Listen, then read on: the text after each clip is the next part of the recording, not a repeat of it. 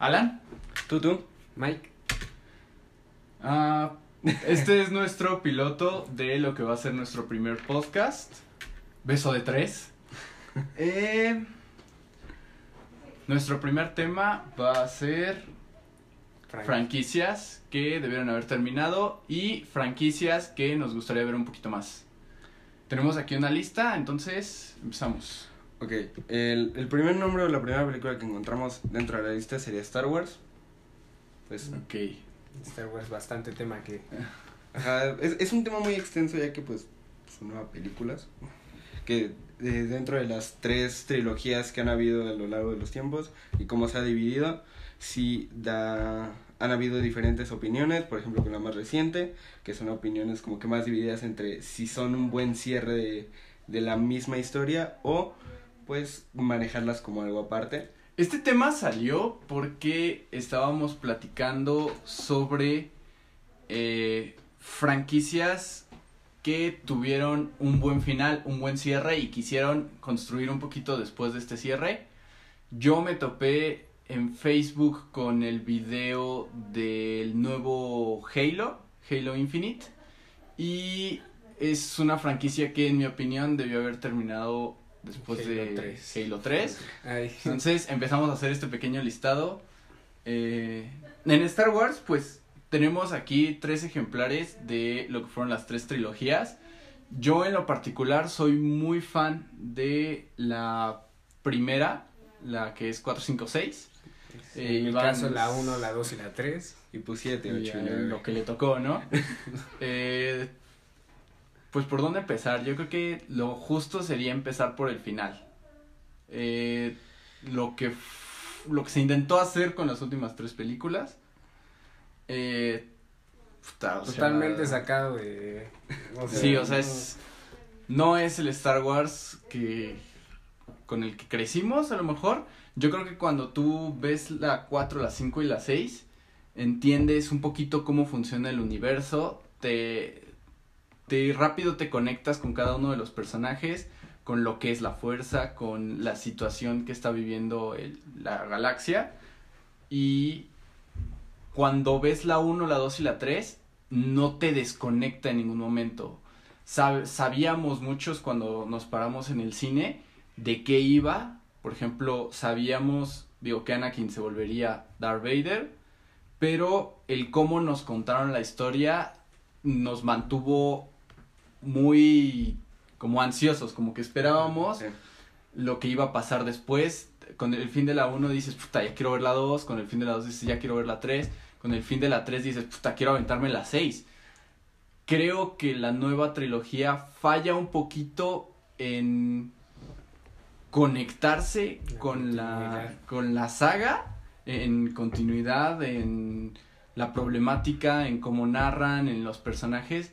Eh, Sí, quisieron sacar muchos personajes nuevos para las nuevas generaciones. Yo creo que están tratando como que de meter nuevas cosas e incluso para jalar al mismo público que ya vio Star Wars con el que crecieron, meter a los personajes como es Harrison Ford, como es este Luke Skywalker. en- Jugar con el factor nostalgia.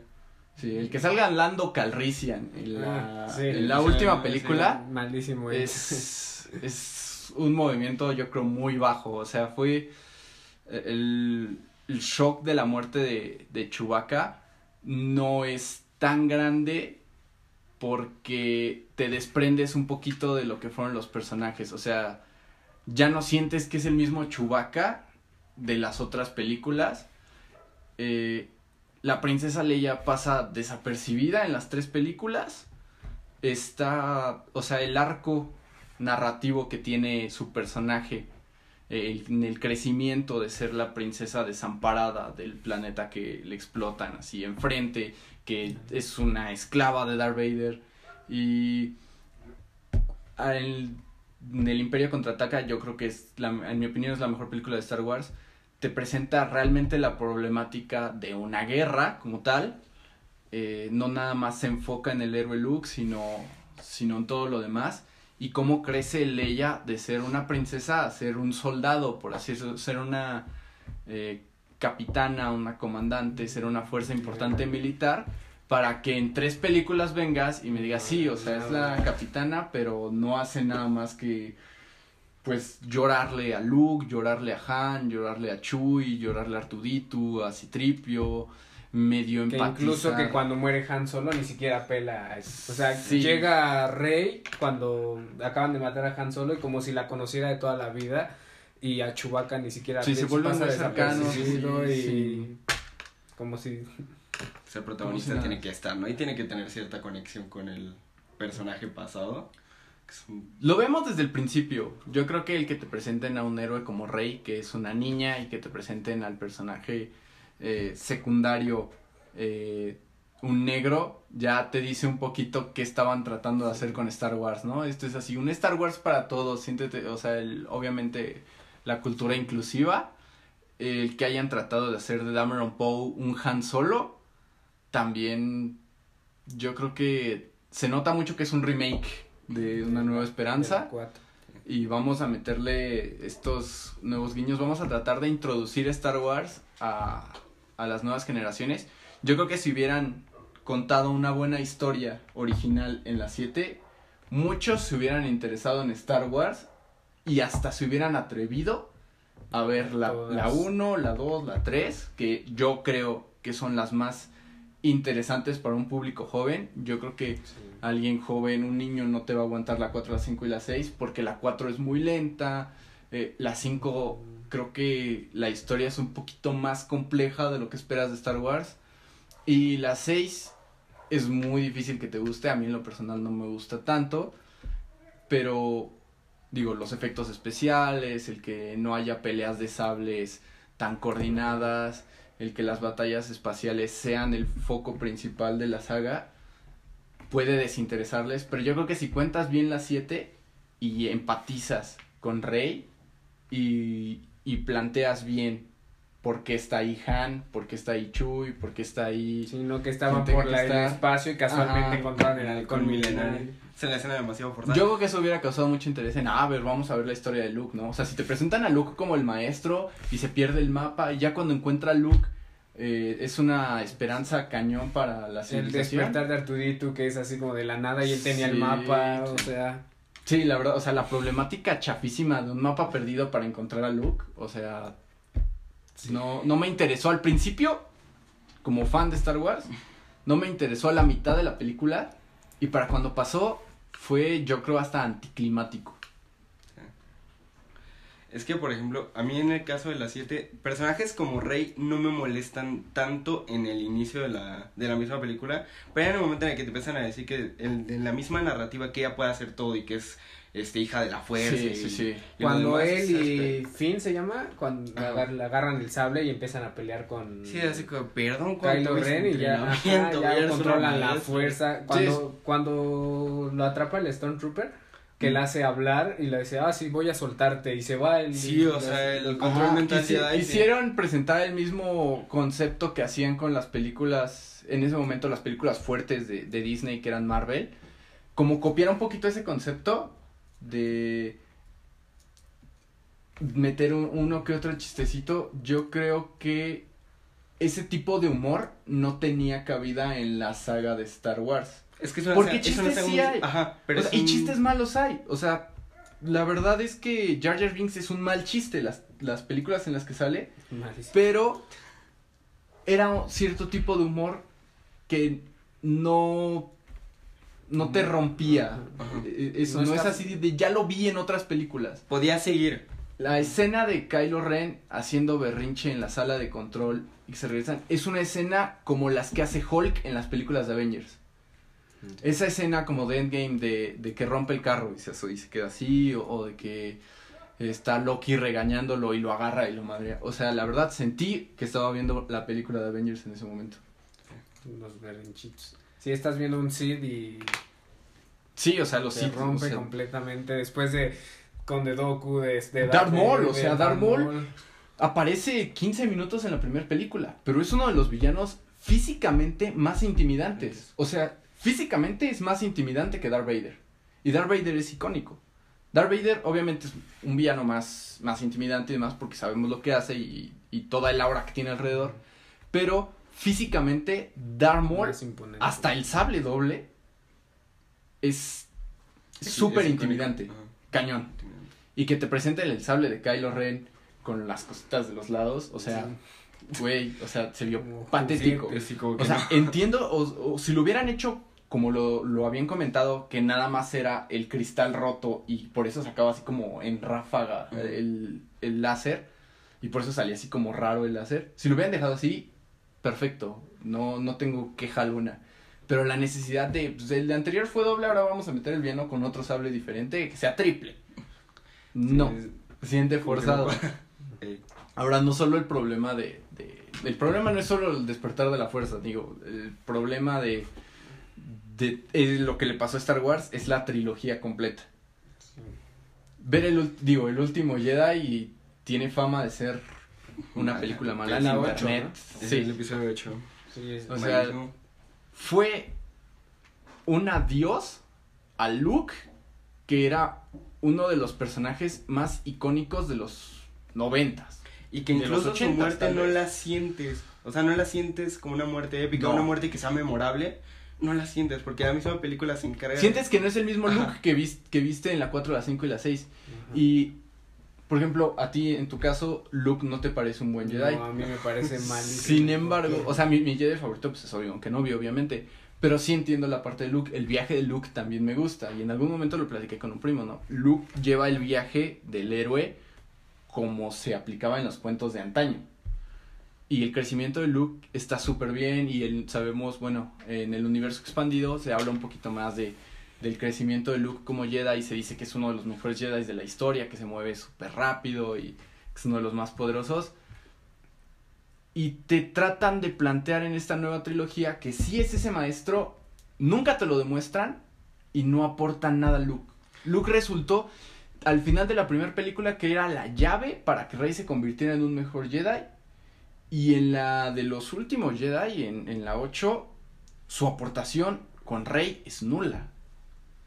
Es más, te vuelven a bajar a Luke de rango de maestro, te lo tiran otra vez al piso cuando aparece Yoda y quema el bendito código Jedi.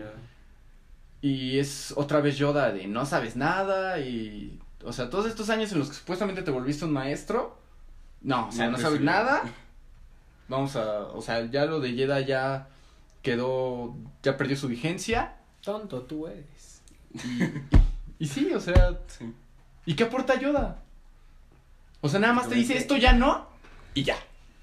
O sea, y lo que pudo haber sido tú un- solo. un- un- una gran aportación, un gran suceso en el universo de Star Wars, la presentación en el cine de los, de los Jedi grises, que están en esta parte entre el lado oscuro y el lado de la luz, nunca te la presentan.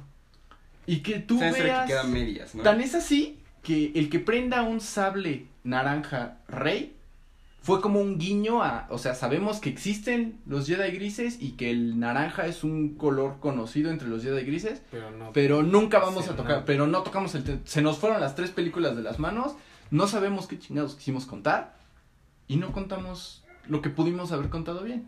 También la historia de Kylo Ren con sus. Su, ¿Cómo se llama? Su. Ah, sí, grupo la- de el grupo Villanos de Kent. Generó mucho interés en internet. Yo leí Ajá. muchísimo sobre Los los Caballeros de Ren, Ajá. Knights of Ren. Te hubieran explicado de dónde venía su nombre, qué pasó, o sea, su crecimiento en el lado oscuro, quién fue su maestro, porque tengo entendido hasta cierto punto que fue el güey, el villano este que nada más aparece en Ah, holograma este, en la el 7. que lo mata. ¿no? Ajá, y que en la lo- 8 nomás así lo ven feo y se muere. Que es una de las batallas y una de las muertes más tontas que Sí, sí, sí, o Es- sea, es una te presentan al gran villano y resulta fea. que no es el gran villano. Y luego en la 9 te presentan que Palpatine siempre era, bueno, resultó que tenía clones y presentó la nueva super oleada y yo me pregunto quién fue el gran villano en las tres películas. Porque Kylo Ren era, eh, mato a alguien pero salvo a alguien.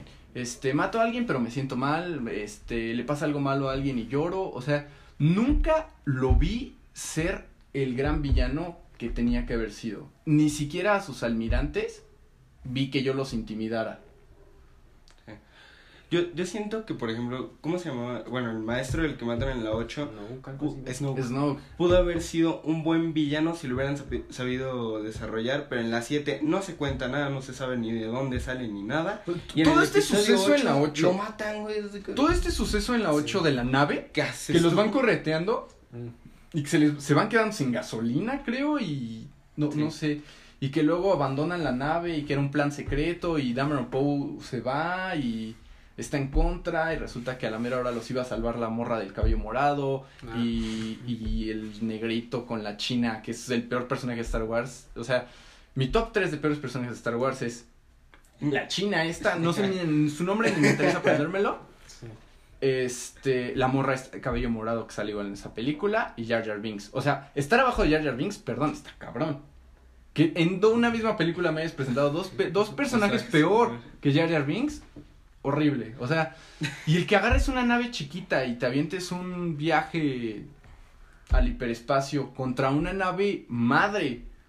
O sea, una nave muy grande del imperio. Crea un. Crea, no, no solo te destruye lo que es esa misma película. Viene a destruir todo lo que pudo haber sido la guerra pasada, ¿no? O sea, que detenía a los rebeldes de. ¿Saben qué? Agarren sus naves chiquitas, las X-Wing podían hacer brinco al hiperespacio y estámpenlas. Programen a los droides para que se estampen contra. y las partan a la mitad. Pues, ¿Por qué no lo hicieron desde un inicio? Sí, sí, sí, ¿Por o sea, acabas no? la guerra. Sí, pues a puro kamikaze. Sí. Destruyes naves más grandes. Carajo, hasta la estrella de la muerte. Te la avientas así. Mm. Y cerramos. Yo creo que ya hablamos muy, mucho de las primeras dos.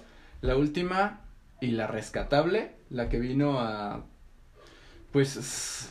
Pero es que la ves como otra película. Bueno, Sí. yo ya no la veo como Star Wars. Si la ves así como otra película, o sea, como que otro inicio, está muy bien. A Como, que, como que fue un fandom, ¿no? Como que un fan escribió la historia de la trilogía en internet. Así ya la ves, porque no te la puedes tomar en serio. O sea, la verdad es que que haya peticiones de un remake de la trilogía, del remake de las Jedi, se, se habló mucho. O sea, que, ¿saben qué? Tírenme esa porquería y vamos a que la escriban otra vez, desde cero. Sí.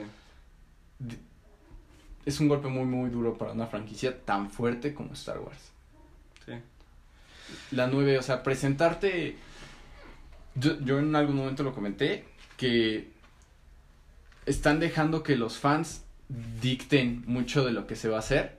Entonces, no se comprometen con una idea. O sea, sí vamos a darle gusto al público, pero a lo mejor en forma de guiño.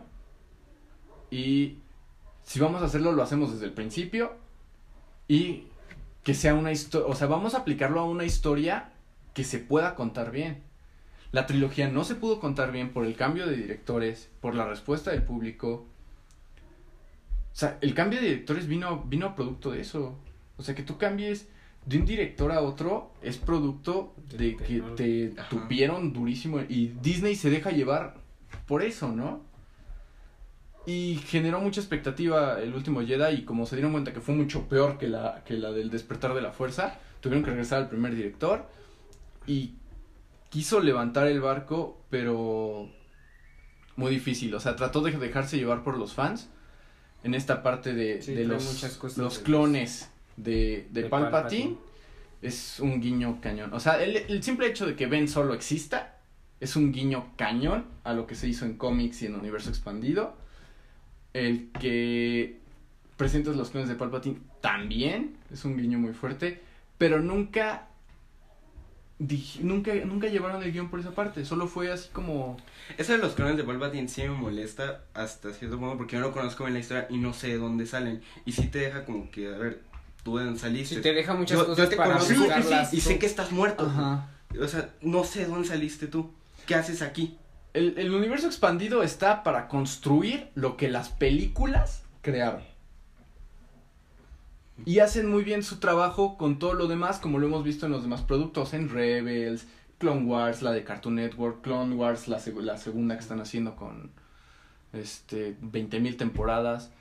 Eh, los videojuegos yo creo que cuentan también muchas partes, por ejemplo, lo que hizo The Force Unleashed con sus dos juegos para llenar ese vacío de la 3 a la 4 en, en el sentido de contar de dónde viene hasta el símbolo de los rebeldes, es un muy buen trabajo.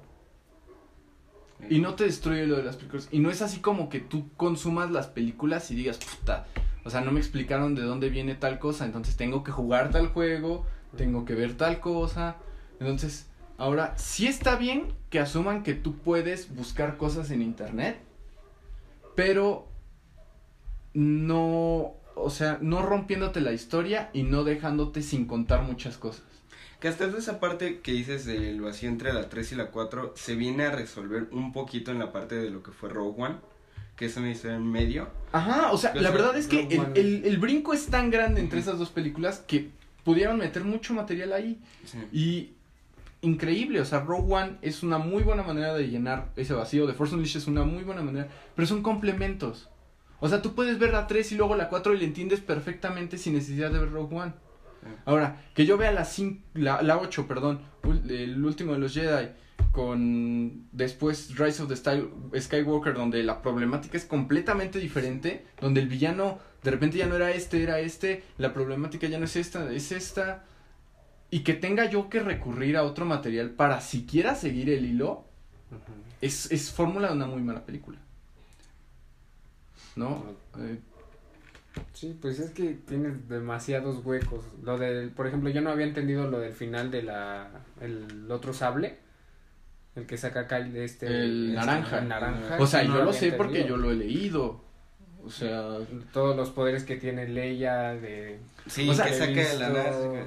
los poderes de la fuerza, creo que muchos conocemos que hay por los videojuegos. O sea, porque en el videojuego ni modo que te quedes con el aventar, jalar, brincar, lanzar el sable eh, y ya, Sí. y los rayos, ¿no? Obviamente pues, los juegos tenían que construir un poquito más. E hicieron muy buen trabajo. O sea, el, el curar a alguien más con, con el poder de la fuerza, el... Yo estoy muy en contra de el, el revivir a alguien con la fuerza, por ejemplo.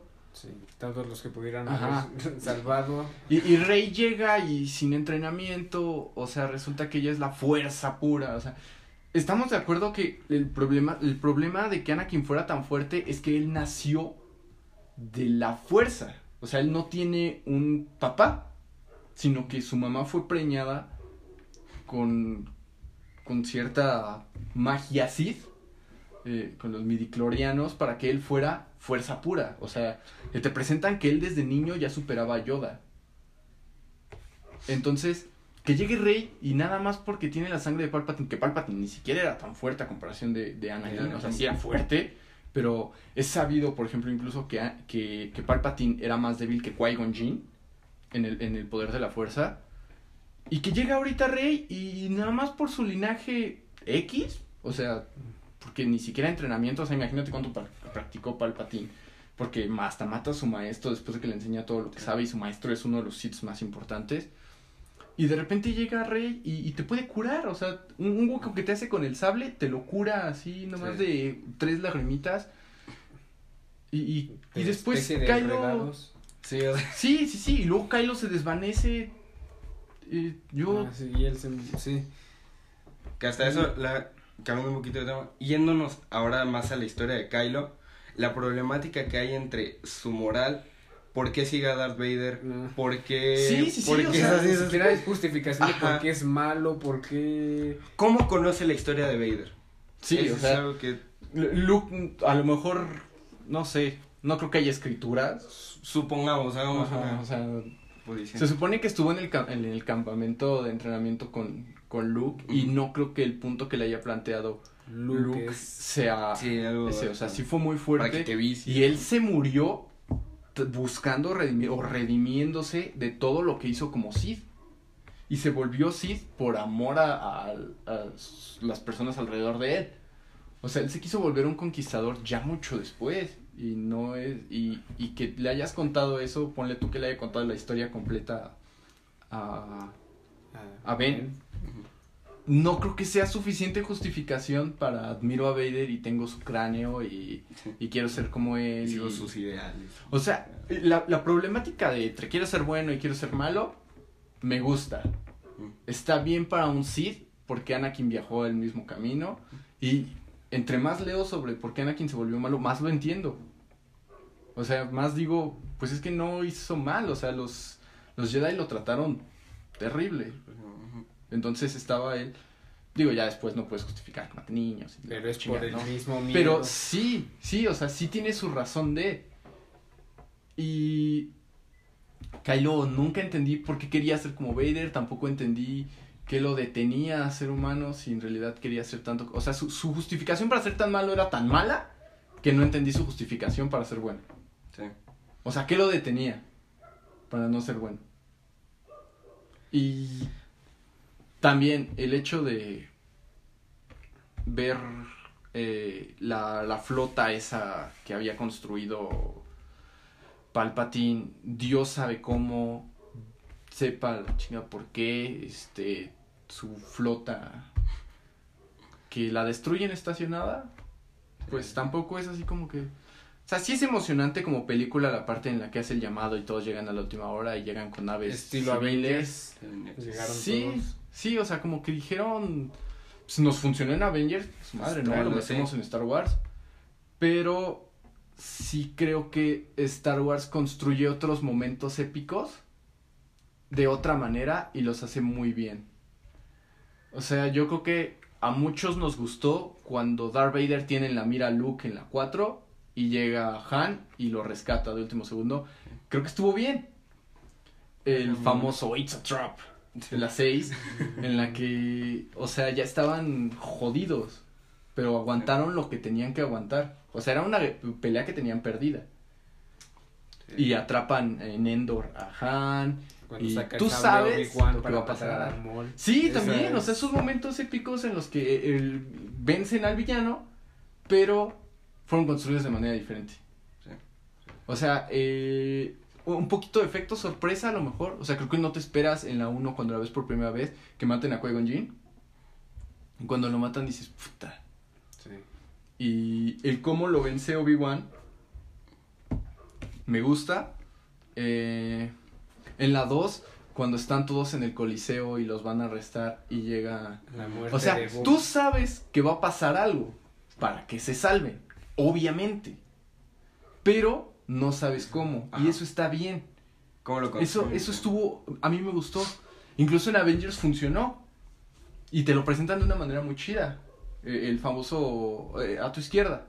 Creo que está súper bien. El, mi problema fue que antes de llegar al planeta, Dameron Poe dice, sí, ya mandé la señal, en cualquier momento, momento llegan. Y cuando llega el momento de tensión tan grande, ya sabes que van a llegar.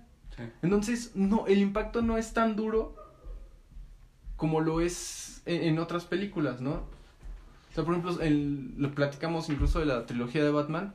Tú sabes que Batman va a regresar a Gótica. El cómo va a regresar y el qué va a hacer cuando regrese. Creo que uno de esos dos tiene que ser factor sorpresa para que disfrutes ese momento. El qué va a pasar en Star Wars, ya sabes que todos van a llegar. Y el qué van a hacer cuando, to- cuando lleguen todos, ya sabes qué va a pasar porque ya les dijeron que las naves se destruyen mientras están estacionadas y no se pueden disparar entre sí. Y ya sabes que nada más vas a ver balazos. Entonces, creo que no construye bien su historia, no construye bien sus escenas de clímax. A lo mejor La muerte de Kylo estuvo bien. Yo ahí me hubiera quedado. Y no Sí. que hubiera regresado a besarlo y mu- Sí, haberse muerto. Tenemos que agregar esto a huevo, ¿no? Vamos a, vamos a agregarle tantita tensión amorosa entre ellos dos. Es, es necesario. Entonces, bueno, a mí me pareció Su bien. conexión pero para tampoco qué- no está bien explicada. O sea, a lo No. mejor alguien ahorita me dice, me viene y me dice, ah, es por esto y por esto. Le digo, ok, pero qué necesidad de recurrir contigo a, conocer algo que la película me debió de haber contado. Sí. O sea, ese poder de, perdón, a la escena supuestamente de acción épica que pasa en la película, en la que le pasa el sable Mm. por la espalda, a mí no me gustó. A mí, la verdad, sí me gustó, pero Dije- que no me lo hayan explicado cómo sucede eso, sí es algo que sí me deja. O sea, yo creo que los Jedi tienen O sea, como efecto poderes, se ve padre. O sea, Ajá. como viendo la película dices, ah, se ve chido. pero conociendo pero, la fuerza. Star Wars, todo lo que es, dices, no, o sea, no si lo los disfruté, no Ajá, y si hizo- un Jedi cualquiera pudiera salvar, así curar la herida, lo que hubiera pasado con Qui-Gon Jinn, lo hubieran curado, lo, no, eh, no. Son escenas y son partes que te dejan a deber y en el momento en el que te las muestran en un futuro, sí, Sí, son o sea, cosas que ¿qué- dicen, ¿por qué no lo hiciste acá? En las Lo primeras seis películas, creo que los poderes están hasta cierto punto medidos. Por ejemplo, Obi-Wan es muy. Es un muy buen Jedi, se sabe. Y se la pasa tirado. pasa por mucho. Sí, en las sí, sí. primeras tres no hace O nada. sea, lo, lo salva Anakin porque Anakin es muy fuerte. Pero el entrenamiento como Jedi, siendo un muy buen Jedi, él tiene que tener el entrenamiento de Yoda por no sé cuántos años para poder comunicarse con Qui-Gon Jinn a través de la fuerza. Que es un poder básico de Jedi. Poder hablar con espíritus de la fuerza. Y esta mona, Rey, la tumban de espaldas y le dice, yo soy el poder de todos los Sith. Y ella escucha a todos los Jedi. Y se vuelve más fuerte y vence a, a- a Palpatine. Y tú dices, güey, o sea... O sea, no me sorprendería si ahorita se vuelve ella Iron Man y le dispara del pecho y se chinga a, a toda la... Sí. la- Completamente. Es el problema que no sabes de, o sea, lo que decimos ahorita. O sea, sin La justificación te lo hace Ajá. más fuerte. A lo Sí, mejor... sí. Sí, al principio de la película, no sé, le hubieran enseñado, no, es que te puedes comunicar y recibir energía a través de... Y te lo hubieran dicho así como un guiñito, así, y hubieras visto que medio entrenaba con no Luke para tratar de hablar con los de- fantasmas, pero no es así, nomás así, ya me aprendí tal poder y lo puedo ocupar mejor que todos los Jedi anteriores. Que me vas No. a dejar ir. El poder psíquico es algo de, pues, cómo lo aprendiste. Ya lo sabes utilizar desde las 7, ¿cómo Ajá. lo aprendiste? ¿De dónde saliste Sí, tú? o sea, ella nada más le hace así ya podía mover todo, ella puede convencer a todos. O sea, Luke ni siquiera eh, dominaba el poder de, de convencer a los otros Jedi. A, los, otros- ya a, la- a A las otras personas. ajá. O sea, convencer hasta un clon que supuestamente son de mente débil, porque son clones. Ni siquiera eso lo, lo dominaba en dos películas. Y llega Rey y nomás le hablan feo y está ya. Ahora ya me sé este, así como, ahora hasta así, déjame lo convierto. Sí, Nueva sí, sí. habilidad desbloqueada. Sí, de verdad que sí, o sea, se presentaba la problemática y la solución inmediata. Sí. Es como de, ah, sí, pero el Jedi en la 3 hizo esto y un Jedi en... Así como que J.J. Abrams o, o- Sí. ¿Cómo se llama el otro director? Fue J.J. Abrams y el otro fue... No me acuerdo. No, me... Fue nadie, tan mala su participación. sí, que- vamos a olvidarlo. Como que agarró los, los cómics, le dio una ojeada, vio las películas de a rápido y dijo, pues yo vi que en la página 58 los Jedi podían hacer esto, Lo abrió en automático lo va a hacer. Deja escribo un problema para que Rey lo solucione con la página 58. En la página 99 vi también que los Sith pueden hacer esto. Ella tiene el poder de los dos, hasta rayos va a lanzar. No. O sea, o sea, volvamos a. Ahorita lo que tú dijiste de los rayos. La muerte de Chewbacca, cuando ella saca los rayos como Palpatine, a mí de buenas a primeras sí me sorprendió. Porque no sabía que iba a poder. Y dije, ah, pues la fuerza y la fuerza. Sí, sí, sí. Pero ya cuando te lo agregan con Palpatine es así como. Espérate tantito, según tú eras una donadie y ahora tienes sangre Palpatine, ¿qué pasó ahí? Y no fue un giro bueno. Creo yo que yo esperaba un poquito más de del origen de, de Rey. Digo, Sí. no, no, no está mal. O sea, si a alguien le gustó, súper bien. A mí en lo personal, como que, eh, o sea, me manejaste tanto misterio y a la mera hora te lo sacaste de la manga. Porque sabemos bien que Palpatine no, no iba a figurar en la trilogía. O sea, se la sacaron porque la gente se los pidió. Porque apareció en las novelas y la gente les empezó a decir, pues si sus películas están bien culeras, ¿por qué no se basan en las novelas gráficas que sí están bien escritas? Y Sacaron todo. sí, Bueno, ¿qué otra tenemos? ok. De ahí nos podemos ir a Rápidos y Furiosos o Halo. Ustedes decían cuál es más fuerte. Yo con, rápido, con Rápidos y Furiosos. Vamos rapidito, ya tenemos los puntos un poquito más construidos. Nuestro, yo creo que va- vamos a terminar esta dinámica con el veredicto. ¿Star Wars debe continuar o debe parar? No, ya debe parar. Debe parar. Es que yo digo que estaría bien que siguieran con las series, con las... Sí. Algo no de película, porque ya la rompieron completamente, ya no podrían seguir. Yo creo que nos vamos todos por... Es buena, debe seguir, pero no como está siguiendo hasta ahorita. Yo creo que... Utilizando personajes nuevos. O sea, como lo han hecho. Si vas a presentarme este, personajes nuevos, no arruines lo que ya tengo, preséntamelos en otra era. Yo creo que es el acierto que tiene la vieja república en videojuegos. KOTOR, Knights of the Old Republic 1 y 2 presentan nuevos personajes en el la misma galaxia y lo hacen muy bien. Eh, Algo- el juego de presenta The Old Republic presenta a la vieja república, la presenta muy bien. Yo creo que hay mucho material para ese universo. Hazmelo, hazme precuelas. Vete para atrás. Sí, sí, sí. Se platica mucho pues, lo que hicieron, o sea, en la 4 ven que no vi, o sea, cuando se hizo originalmente, imagínate en los 80s, Ujú. 70s, 80s, no recuerdo Sí, bien el año. Eh, Ben Kenobi le dice, sí, yo batallé en las, en las guerras clon. O sea, 20 años, 30 años antes de que Sí. se, se pensaban las guerras clon. Pero ese guiño funcionó para que se construyera Sí. después y se construyó bien. Ahora, yo creo que a lo largo de las nueve películas, tristemente nueve, series o demás cosas, se ha mencionado una que otra cosa, como lo fue la Vieja República, se pueden haber mencionado otras eras, otras épocas, y puedes construir sobre ellas, y se haría muy bien. Entonces, mi veredicto es debe seguir, pero no como está siguiendo ahorita. Quedamos todos de acuerdo en eso, debe seguir. Ok, vámonos con Rápido y Furioso. Vámonos rápido, debe, debe seguir o debe terminar. Para, para aclarar, parar, yo amo esas películas. Deben de terminar. Ok, va. Vamos a dar el veredicto al principio y construimos a, partir de ahí. Justificando. A ver, tú empezaste con... Ok. Tú empezaste la vez pasada. eh, Ok. Mi problema con Rápido y Furioso, desde la parte del título. Las primeras dos películas me estás manejando carreras este callejeras con un toque de, de policía bueno, policía malo, déjame ver de quién soy. ¿Ok? Te- nos vamos a la 3, nos vamos a Reto Tokio. De ahí siguen habiendo carreras. 4 me estás manejando que ahora este por problemas te estás metiendo con un narcotraficante y te matan a la, a la novia de tu amigo. Este tienes que ir a este ahora la vas a ir a vengar y en las 5 horas se te une un policía. Un policía que te quiere ir a buscar, tú quieres robar un banco para salirte de esa vida. Mi problema ahora con las películas de Rápido y Furioso es que ya no siguen ese el título. O sea, en el momento en el que tu idea dijiste, ok, estas son carreras callejeras, debiste haber continuado con eso porque de un principio sí fue una idea que funcionó. Y que ahora me metas, por ejemplo, Hobbs and Shaw, una película donde... yo creo que funcionan. O sea, no, no han dejado de funcionar. Las películas, la verdad es que no han Ajá, dejado de La funcionar. prueba está ahí. Pero pierdes la idea. O sea, desde el momento en el que tu película se llama así, deberías de adoptar la idea de que esto es lo que debe de seguir. A lo mejor un movimiento correcto pudo haber sido crear, como lo están haciendo ahorita con Hobbs and Shaw. Eh, no dudo que salga Hobbs and Shaw 2. a- al grado que van las cosas.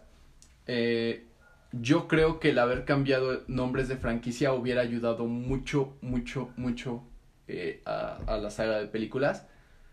Eh, Rápido y Furioso 1, eh, Más Rápido, Más Furioso 2, eh, Rápido y Furioso Reto Tokio y Rápidos y Furiosos modelos originales creo que cumplen con lo que estamos, o sea, Sí. cumplen con la escala de la película, con la temática de la película, van muy bien, pero yo creo que incluso si, si, lo, si puedes meter las 5 todavía dentro de, pero ya cuando te metes a ese problema militar y este y demás, Sí. a lo mejor cambiar el nombre y, y hasta pudiste haber tenido dos sagas de películas, ¿no? O sea, la saga... Ya, ya ocupamos mucho sagas, como si fuera esto eh, universo cinematográfico de Rápidos y Furiosos, pero pudiste haber tenido tus películas de la saga que siguiera a Toreto en todo este desmadre de ahora voy contra satélites y... ¿Cómo? No son personajes mal No, construidos, no, no, personajes son muy buenos. Ajá. Pero Yo no había visto la saga de. O sea, yo no había visto las películas como Brian, el personaje principal. Creo que todos pensamos rápido y furioso como Toreto. A lo mejor tuvo que ver la muerte del actor. Pero tú la contaste ahorita, las cuatro películas. Y son películas, o sea, digo, no solo por la dos en la que no sale. No sale Toreto. Pero yo no había visto las películas desde el punto de vista. Si es la historia de Brian. O sea, realmente las cuatro primeras películas son la historia de. Brian. Bueno, sí, sí, claro. Eh, siempre pensamos en Toreto y creo que sí. Sí. el personaje principal al principio de la tirada sí era, o sea, desde la 1, ¿no? La tirada es sí, es que la te vas a de infiltrar Brian, o sea, ajá. te, te quedas Ajá. de este lado, o sea, te convencieron los, los malos. Yo creo que si hubieran cambiado esa parte, y a lo mejor, porque digo, el, el proyecto Rápidos y Furiosos, las primeras películas, están padres. Sí, Como carreras callejeras. Sí, o sea, yo vo- volví a ver Reto Tokio y la disfruté. Al principio no me había gustado, extrañaba a los personajes porque eran buenos personajes y no sabes cuándo vuelvan a salir. Yo creo que eso afecta. Y el que salga en eh, Toreto al final, a lo mejor dices, ah, qué chido. Como que no les sirvió contar una nueva historia. Pero hubiera estado bien, ajá, que hubieran seguido con ese concepto que todavía yo creo es muy explotable, el, el bajo mundo y las carreras. La prueba es que de no poco, no, no mucho después salió Need for Speed, la película, Mm. y creo que a muy pocos les llamó la atención. Parte tiene que ser los personajes, a lo mejor es una buena historia, yo no he visto la película, no se me antojó por lo mismo, dije, pues es que yo, yo extraño las carreras callejeras a lo mejor con estos dos güeyes. Eh, Vince creo que era un buen personaje. Me hubiera gustado ver más de Vince. Pero nada más aparece en las 5 como guiño, ¿no? Así como un ratito y tuvo una vida y la chingada y se murió. Sí. y ya.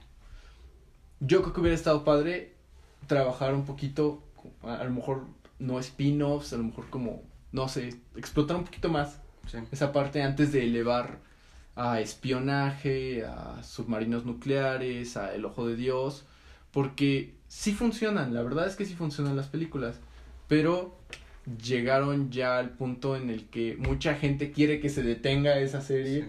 porque no estamos acostumbrados a ver una saga de 10 películas, claramente. O sea, Star Wars se- ha salido durante 30 años y no son ni 10 películas y hay gente que le estupe.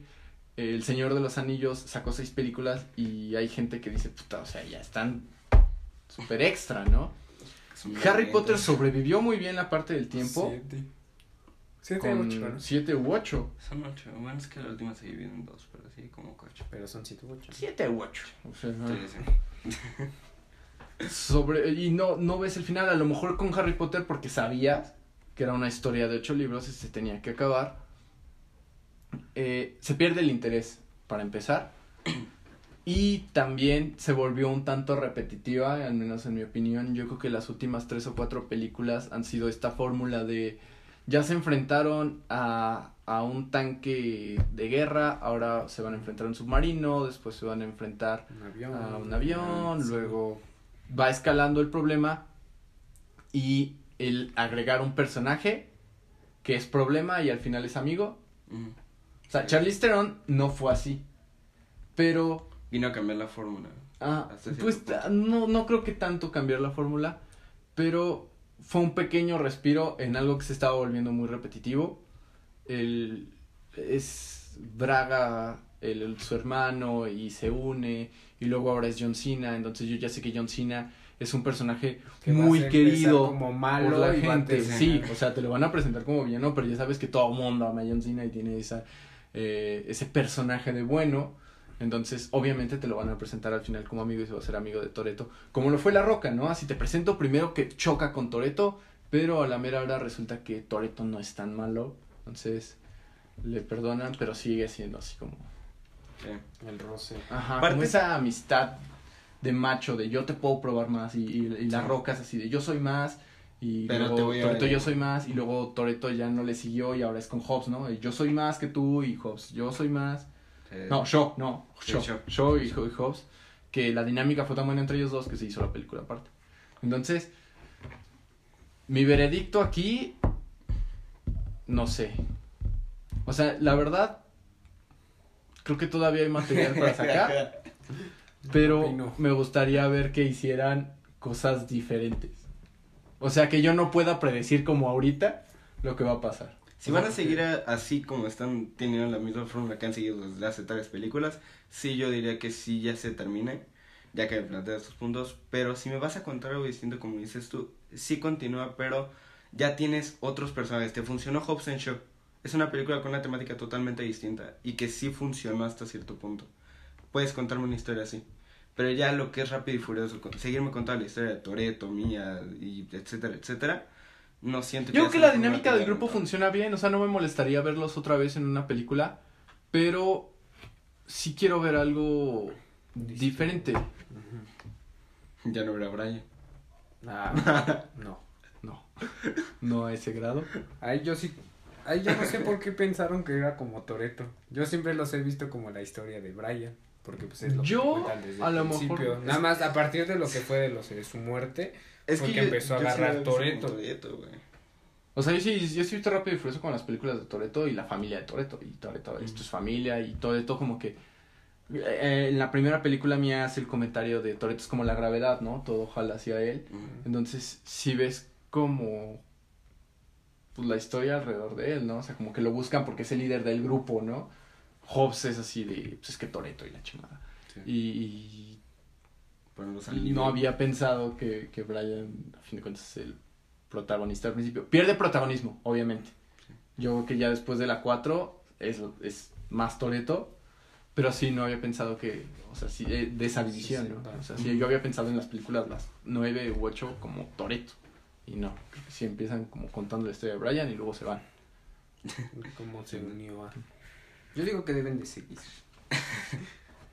Es Pero, que como no- la idea que es, No, o sea, yo sí comparto esa idea de que hasta las 5 estaba bien. Porque en las 5 esa, esa historia de tener que planear un robo con todos los personajes ya conocidos para sa- salirte de esa vida. Es más, la 5 es la más divertida. Sí, yo con la que más me río es la cinco 5. está bien. Porque Sí. llegas a las 6 y es cuando empieza lo del. El sí, el hermano de de Shaw. Dios y... No, es la del tanque. ¿La del tanque? Ujú. Sí, que encuentran a sale en el tanque, ajá, lo del avión Ah, para sí, reunir sí, a sí. la familia. sí. O sea, Creo hasta ese punto está justificado, Londres, ¿no? pero siento que eso de Sí. meterle el tanque, la escena de que brinca de un puente al otro, o sea... escenas como esas y me hacen. Pero es que yo las disfruto como lo que es, así como la película, no yéndome al trasfondo de, Ajá. de Sí, la eso no se historia, puede, de ¿no? la realidad, de que empezaron siendo películas callejeras, de, carreras de carreras carreras, este, sí. callejeras. ¿Sienten que ha tenido buena evolución la historia? A mí me Mm. gustó hasta las 5. Ah. Las otras me, las disfruto viéndolas. La 8 a mí me, me encanta. Las 6 y las 7 no me gusta. Yo la verdad es que me pierdo. O sea, sé de qué trata la 1, la 2, la 3, la 4, la 5. Y en la 6 ya se dieron cuenta que yo pierdo el Sí, hilo. es O que sea, las sé 6 hay y las película, 7 son completamente... Sé que hay una película de los Emiratos Árabes Unidos. Sé que hay una película de que empieza en Cuba y que al final creo que es la del submarino, ¿no? La que, La ocho. ajá, que es la que termina en Esa es- Islandia o Esa- sepa, esa sí la gusta. chingada. Muy. Eh, la 6 eh, es la de Londres, si no me equivoco. A lo mejor por eso Sí. les podría, Sí, sí. podría ubicar. Sí, no, Por los cuando- lugares. ¿no? Ah, Ajá. O sea, porque cuando pienso en Londres, ya sé que, que es esa película y ya la relaciono con el carro rampa ese Mm. De Que también es chica. muy buena. Ajá. Sí, o sea, el, el- antes el concepto del, del está Tiene chido. ideas muy buenas. O sea, sí siento que es una película muy bien llevada hasta cierto punto, pero sigo con la misma idea de que si no sigues esa misma línea de tu nombre. La 8 no tu- puedes fue un buen respiro. O sea, el darle un hijo a Toreto y Mm. el matar a la buenota La esa. Que- el zapatuki. El zapatuki. Completamente llena. Sí, te, esa película. Creo que fue un buen respiro para la franquicia, entonces eh, la 8 va a tener más peso aquí porque es la última, si no me equivoco. Entonces la 8 hizo bien las cosas, entonces quiero ver más. No, no otras tres que, las que firmaron, no creo aventarme otra, o- con gusto, otra trilogía. Llegamos a la 10. Pero sí dame una más, sí dame una más de, de Rápidos y Furiosos. Ok, entonces quedamos. ¿Debe continuar pero de otra forma o...?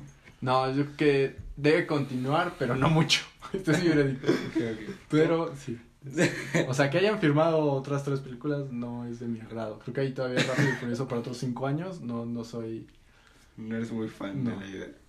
Ok, tenemos Transformers. No, estábamos Debe en Halo, acabo- ¿no? Seguía ¿Brincaste Halo. Halo? Te ¿Qué brincaste Halo. Ay, pues perdón. Y creo que Halo es algo muy... Debemos de tocarlo. Creo que todas las personas que tienen ahorita de 28 años, 27, 28 para abajo, me van a entender. super- No, vamos, vamos a poner un rango, porque yo creo que tú no entras ahí. No, no. De 28 hasta los 18, será un rango de 10 años a lo mejor, van a entender de lo que hablo. Halo es el juego que participó yo creo en la infancia de todos. Sí, la llegada Yo creo que si Xbox. tuviste Play 2, jugaste Halo. con un amigo, con quien sea. A la 2, fecha. No, Play 2 no. No, no, o sea, no apareció en Play 2, no, pero o sea, si tuviste Play 2, aunque tú hayas tenido Play 2 y en tu casa no hubiera habido un Xbox, por X o Y razón, Llegaste a jugaste Halo 2. Sí. Porque fuiste con un amigo, porque era... Es más, yo creo que hasta fue un boom para los lugares donde se rentaban Xbox, porque todo el mundo quiso jugar. Así como lo fue GTA San Andreas, que yo creo que es un juego que también todos jugaron, pero tuvo la ventaja de ser multiplataformas. Pero Halo no tuvo esa ventaja, sin embargo, la trilogía, uno de esos tres, jugaste. ¿Qué hay más? Yo sé que, o sea, Halo Wars 1 y, y Halo Reach forman parte de ese universo que a mí me gusta, de la primera parte, la de Bungie, pero yo creo que la trilogía, jugaste uno de los tres, sí o sí, si estás en ese rango de edades, y me vas a entender perfectamente. Formó parte de tu infancia, la historia, Sí. el, la conclusión la sentiste, o sea, cuando te cerraron ese ciclo, algo acabó ahí. Y muy buen final. sí, El- sí, el, el- final está también escrito que no dices, güey, o sea, no tengo la necesidad, a, a pesar de que acaba en un cliffhanger. O sea, la nave partida a la mitad y queda varada en el... A pesar de eso, de que le dieron pauta al 4 y le dejaron muy buena pauta al 4, no, no, Nadie no se te quedaste, no te si faltó hubiera algo, no te ahí. falta nada. Sí, muy buen juego el 3. Disfrutas la trilogía cañón. El, el tener Halo 1 y el disfrutar Halo 1, yo creo que el Halo 1 tiene su boom justo antes de Halo 2. Porque yo creo que el anticipo para Halo 2 fue un fenómeno. Yo creo que 2. no se ha esperado, a pesar de que The Last of Us 2 acaba de ser un mega boom, yo creo que no hubo un No juego más esperado Oíte. que Halo 2. Mi experiencia con Halo, yo creo que mucha gente va a poder contar su experiencia yendo por Halo 2. Ese día yo recuerdo muy bien haber ido a Mundo E con mi papá, hacer una fila. Enorme, de verdad era una fila muy grosera, pero no una fila que desesperaba a un niño pequeño. Una fila en la que cada paso que daba yo a los no sé cuántos años tenía entonces que- estaba emocionado. O sea, y estoy seguro que sonreí y brinqué todo el tiempo que estuve en esa fila. Y ver la estatua de Master Chief con las dos ametralladoras como en la portada, o sea, todavía trae una sonrisa a mi cara. Sí, tanto que hasta llegamos a comprar el pack de, ¿te acuerdas el de multijugador? Del de los Sí, mapas. sí, ajá. O, O sea, sea, sí. La mejor memoria que tengo yo jugando Xbox es en esta misma casa, mis primos viniendo, estábamos dentro del rango de edades, eh, conectaron un, trajeron un Xbox, lo, lo metimos en interconexión, teníamos el mapa, cargamos cada el quien mapa, en un cuarto en- con en un los dos Xbox, Xbox. diferente. armamos los equipos de, de cuatro en cada cuarto, de tres o de cuatro en cada cuarto, y, y a darle. Y con la interconexión, y, en ese- y uno de mis primos traía el control ina- inalámbrico y fue, uff, O sea, y, y esa, esas partidas de Halo no, no tuvieron, o sea, la verdad es que fueron increíbles. O sea, el hecho, de- hasta mi primo, uno de mis primos, se, se salió del cuarto del que era equipo y se fue a nuestro cuarto para espiar lo que hacíamos y e igual teníamos otro del otro lado y cuando nos dimos cuenta nos cambiamos. Eh, fue muy, muy, muy divertido. Sí. Sí, yo es un juego al que le tengo muchísimo cariño y creo que el 3 es un juegazo increíble, pero el 2 fue un fenómeno cañón. Sí. O sea, el multijugador, La campaña Fue está increíble. muy buena. La campaña- buena. puta, o sea, a pesar de que tiene el, el golpezote ese de que no acaba, de que te dejan a Master Chief en la nave y ¿qué haces terminando esta guerra? A pesar de que acaba así y te dejan, no, necesito el 3 ya. No te duele porque disfrutaste la campaña muy cañón. Creo que Gran Caridad es una excelente Metrópolis. misión. Metrópolis la jugamos hasta el cansancio. O sea, el subirte al Escara, vivenciar Sí. el Escara desde dentro. Eh, las afueras contra los insectos, en las puertecitas esperando a los Hunters. ¡Qué misión! Sí. O sea, e- es una campaña que no jugué una ni jugué mil veces, jugué más. Me acabé ese juego porque disfruté la campaña y el multijugador muchísimo. Y yo creo que en ningún momento de mi vida fui tan gamer como lo fui con Halo 2. Porque jugábamos mucho. Y el jugar en multijugador nos hizo muy buenos y sabíamos con qué armas y nos éramos muy buenos. Muy, muy, muy buenos todos. Eh, yo en lo particular ahí agarré el gusto por las ametralladoras, en el sentido que ya en los juegos lo que me gustaba eran las ametralladoras. Eh, tú agarraste el gusto por francotirador. francotirador. O sea, este güey se metía a francotirador y no en sabía todos de los dónde. juegos el franco. Había un mapa en el que era una isla Rocosa y había una la torre en el centro. subirte a los ma- al mapa y entrar de franco. Sí, había un mapa que era como, estaba como nevando y era una base así como flotando y era eh, pasillitos así como cerrados y agarrar la espada en ese mapa, puta, era Sí, lo mejor, o sea, nos peleábamos por la espada y luego sí, vamos a hacer un mapa de puras espadas y darnos, ¿Cómo quedó el, el Sí. juego, el tipo de juego de asesino? O sea, se Sí, quedó en todo. El Halo tiene- es- el personaje que todo el mundo reconoce, es visualmente muy reconocible, los sonidos los conoces, el estilo de juego lo conoces y creo que muchos de Bungie, incluso, bueno, incluso el mismo nombre de la compañía, incluso Bungie, se bajó de ese tren porque se dio cuenta que su viaje había terminado ahí. Hicieron Reach porque todavía había algo que contar y porque supieron contarlo, pero ellos mismos dijeron, ¿saben qué? Ya está completo. No le debemos nada a los fans, no nos debemos nada a nosotros como equipo creativo, ni como equipo desarrollador. Ya, aquí acabó. Podemos irnos, podemos dejar el proyecto Halo y lavarnos las manos y decir, ¿saben qué? Hice una muy buena chamba. Y ya. Sí. Puedo ir a trabajar en algo bueno sintiéndome en paz conmigo mismo. Pero hay mucha gente que no, o sea, dice, ¿qué pasó con Master Chief y demás? O sea, a lo mejor hubiera estado bien como material de cómic. Sí, como ya que, lo- como que- la ahora. gente que se quedara ya con esa idea que ya lo buscara y no necesidad de forzar un, un Halo Sí. 4. O sea, sí dejaste la pauta, estuvo bien que sacaras el 4, pero ya ¿Quieres no mostrar Halo que 4 pasaron podrá ser muy divertido, pero estaba cumpliendo con la agenda y cumpliendo con sacar dinero, porque todavía se podía vender. Porque Gears of War llegó y llegó fuerte. Y había que agarrar un poquito más de ese mercado. Porque aparte Gears of War es un shooter diferente. La idea de la sierra, la idea de las coberturas es muy diferente a Halo. Entonces Halo todavía podía vender con su concepto. Y lo forzaron mucho. Está muy forzado Halo 4.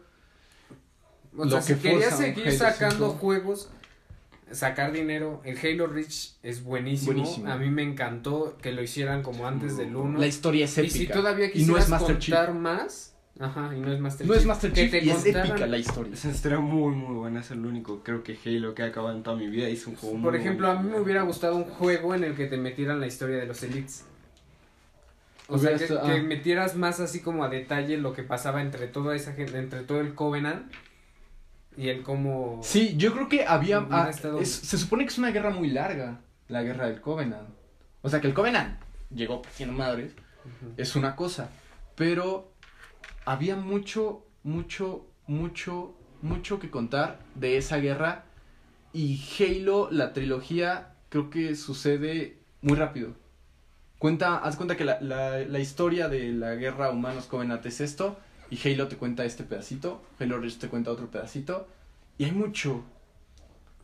O sea, Halo Reach tiene esa ventaja. Que te cuenta esa parte, ¿no? Cuando el Covenant llega a un planeta tan importante como es Reach y cómo abruma a la humanidad. Había mucho, mucho material. También, a lo mejor, más encuentros humano-parasite contra, lo, contra el Flood. Hubiera estado bien. No, No, bien. Es, No, no, es la terrorífico. eh, sí. No. Pero Halo 4 no es una historia que haya disfrutado. El hecho de que los Forerunners resulta que no estaban Los muertos. Forerunners, o sea, tenían mucha cosa que Pierden todo lo de los épico. Forerunner y Sí. no. El Guardians, no. Tampoco. Yo no vi Guardians. Incluso vamos a, a- a- a hablar de esto mismo. Halo 3 ODST. No, También es un juego con una historia buena, bien planteada, y no tienes necesidad de, de forzar la historia del viaje de Master Chief. El viaje de Master Chief estaba completo. Ya, él podía descansar por 100 mil millones de años en esa cámara de criogenización sin problema. Ese hubiera sido un buen final. Ahora resulta que los Forerunners no son lo que eran y te destruyen. O sea, qué, qué manía que Master Chief es malo. un, sí, o sea, que el, el- el anuncio de Halo 5 es una grosería. Entonces ahora no solo continuaste algo que no tenía que continuar, sino que vas destruyendo pedacitos de lo que sí estaba bien. Entonces, Halo Infinite no me emociona. No, y los trailers Halo debió de haber detenido eh. donde se detuvo. Es que sí, Halo 3 era muy bueno. Sí, Halo Terminó 3 muy bien. Increíble. Incluso meter el Rich estuvo bien. Contarte la historia a lo mejor de... el guiñito que es Master Chief en Halo Reach le hace la vida a, a muchos. O sea, que puedas voltear y ver la cámara donde está Master Chief. Ya con eso. O sea, es, es- es un muy, muy, es una muy, muy, muy buena idea. Sin necesidad de, de atacar la historia de Master Chief. Como lo hace el 5. Y ver poco a poco las muertes de los... Sí, del de equipo nuevo. Es, es muy buen juego. Bueno, Entonces se debió de haber detenido hace mucho. Sí. ok. A ver. Ok, de siguiente, ahora sí, ustedes primero. No, Transformers. Nos vamos a Transformers o Shrek. Transformers yo creo que nos vamos muy rápido. Sí, Transformers simplemente Transformers decirlo... Uno, ya. No, es que, por ejemplo, yo nosotros que crecimos con las caricaturas de Transformers, era muy, por ejemplo, muy divertido, era muy padre verlo. Lo llevaron a película y todo el mundo estaba Creo que- emocionado, todo el mundo quería ver los, los efectos. Vimos demasiados efectos, que es Michael Bay. Eh, la 1 la acabamos de ver hace poquito y es muy buena. O sea, si la ves así como la película, es muy buena. Yo creo que y tuvieron el acierto. Yo creo que mucha gente cree que eh, Star, eh, Star Wars, pendejo, ya sigo enojado. Transformers es Megatron, Optimus Prime, Bumblebee, Starscream y un poquito de Ratchet. Y ya, y creo que es muy rica la cultura en, en Transformers y hay muchos personajes y las caricaturas hacen un muy buen trabajo. Obviamente los protagonistas son los protagonistas. Pero no vi lo que quería ver de Ratchet, no vi lo que quería ver de Ironhide. Ratchet no sale nada. Eh, Jazz Jazz tampoco vimos lo que queríamos ver. Eh, yo, las dos caricaturas de, de Transformers que más me gustaron, La del fue carrito. donde tenían que agarrar los carritos chiquitos, Sí. lo- que, que tenían, les daban poder, se convertían en armas. Hasta tuve juguetes de esos. O sea, el Starscream que venía con el carrito de Fórmula 1 que se convertía en pistola, me encantaba. Tuve el, el transbordador que era Ratchet, si no me equivoco. Y que me encantó, o sea, fue uno de mis juguetes favoritos de mi infancia porque era un era el Transformer, o sea, era el transbordador y, y lo abrías y podías guardar cosas. Y aparte se convertía en, en el en el robotcito y tenía mi Optimus Prime que también era trailer, se convertía en robotcito, pero unir. los podías unir. Entonces tenías a- a el transbordador que era un robot y aparte podía ser medio robot, se convertía nada más en las piernas y le unías aparte el Optimus Prime que era nada más el torso o podía ser el robot completo. Pero, o sea, el haber tenido estos dos juguetes juntos y el haberlos unido y tener los, los carritos y las, las armas pequeñas me hizo muy feliz.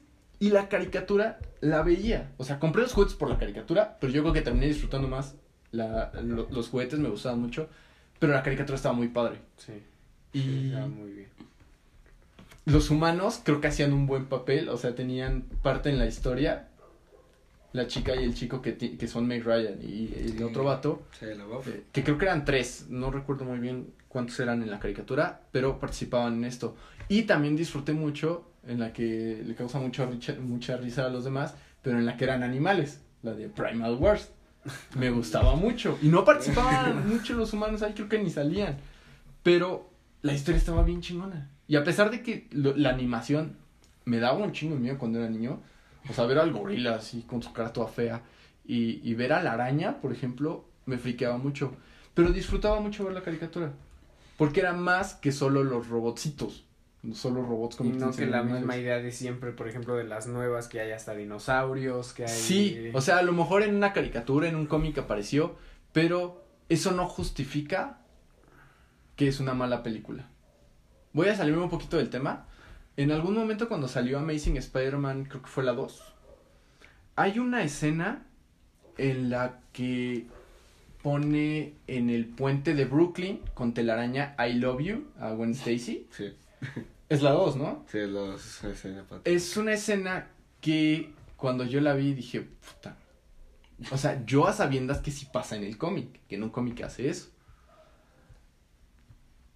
El que aparezca en el cómic, el que te lo hayan contado en la historia original, el que el la problemática de Peter Parker con sus papás exista en los cómics y sea muy importante en los cómics y, y pueda brindar elementos históricos buenos para una película, no justifica que poniéndola en una película puedas hacer un cagadero.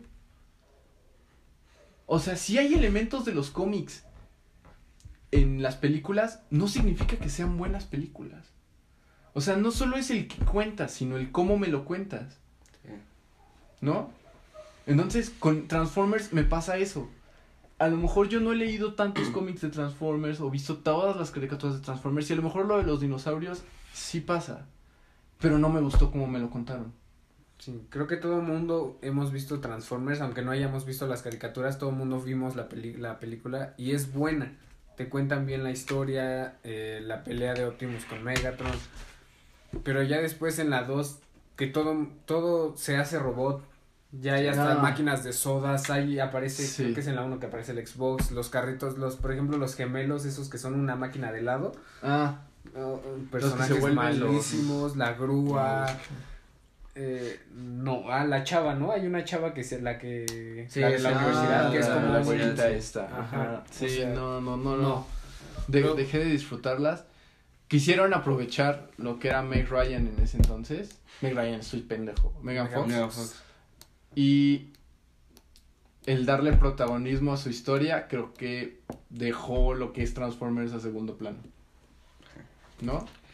El Entonces- poder revivir a Optimus cada que se les antoje. Sí, el, que, sea- el que hayan matado a Optimus tan rápido pasa lo mismo cuando mataron a Superman demasiado pronto. ¿Cuándo mataron a, su- a Optimus, güey?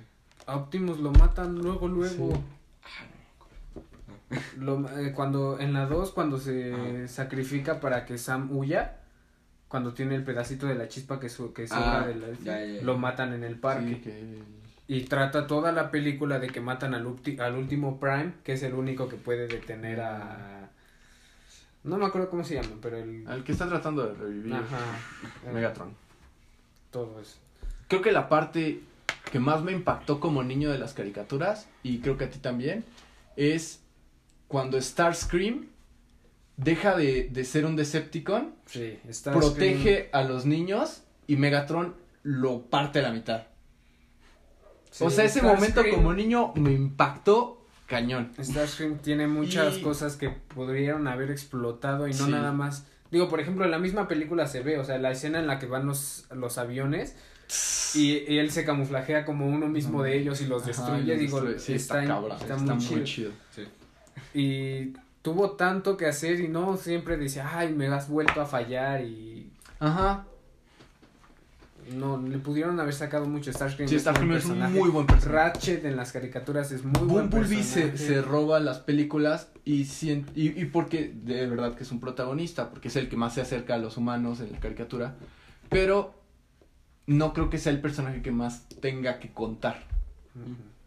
Y el que hagas las películas en torno a él en lugar de otras cosas, creo que le quita mucho a Transformers. Entonces, se, tu- se debió haber tenido hace mucho también. Sí, yo digo que la 1 hubiera sido un buen... Una buena película. Es que sí era bueno, necesario que sacaran más. Ajá, O sea, pero- como Sí, que- es muy, es era rentable, es era y es y no, la verdad es que Transformers es muy único. No Pero vas a no, encontrar ajá. en Transfor- en lo que es Transformers en ningún otro lado. Y hay mucho, mucho que escribir, mucho que hacer, mucho que guiar. Y así como lo son los superhéroes, que hay muchas historias que contar. Y no lo hacen. O sea, o lo hicieron mal. Ahorita aquí debe de existir como 5 de Transformers. Yo creo que más. Son ¿no? seis. Son seis. Yo me quedé en la, creo que 3. Es... Y no el lado oscuro de la luna es la. 3, ¿no? ¿Cuál? No sé, por orden. El lado oscuro de la luna es la 3, creo.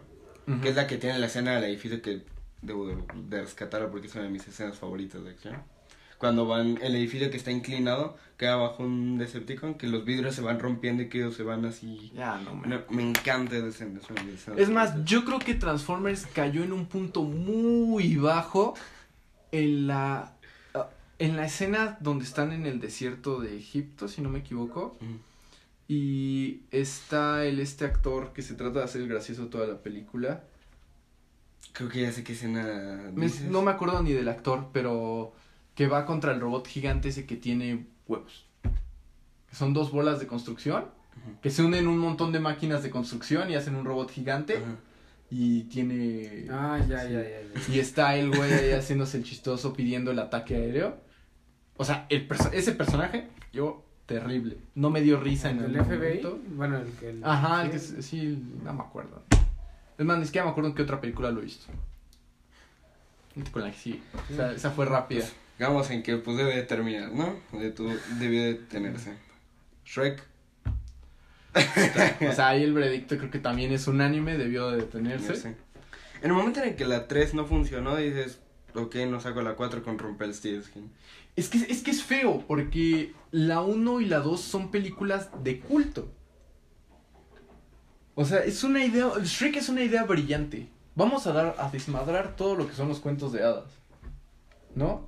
A diferencia de lo que se trata de hacer ahorita con el live action de vamos a revivir, pero le vamos a meter un poco más de suspenso y, y dramatismo Sí. a, a las historias eh, de Cenicienta y de la chingada.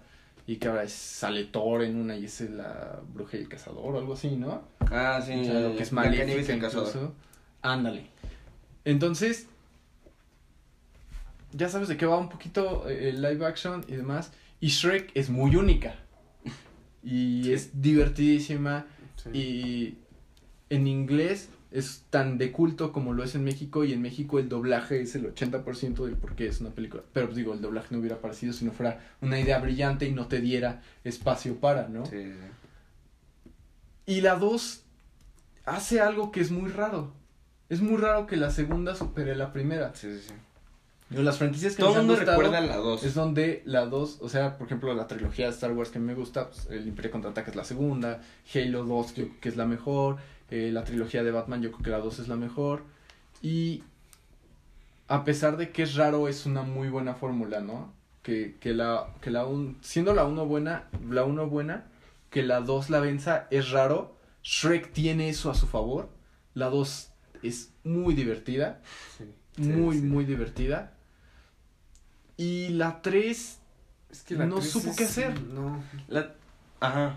La- Es que la 3 es muy mala. es muy mala película. es el clásico. Yo creo que la hizo DreamWorks con el plan de vender. Es ¿no? que no era. Dijo, es una no idea que podemos vender. Sí, o sea, y es raro porque DreamWorks tiene su trilogía de Kung Fu Panda que funciona. Sí. Que la 2, igual, la 2 es la Supera, mejor. Ajá, la 2 es la mejor.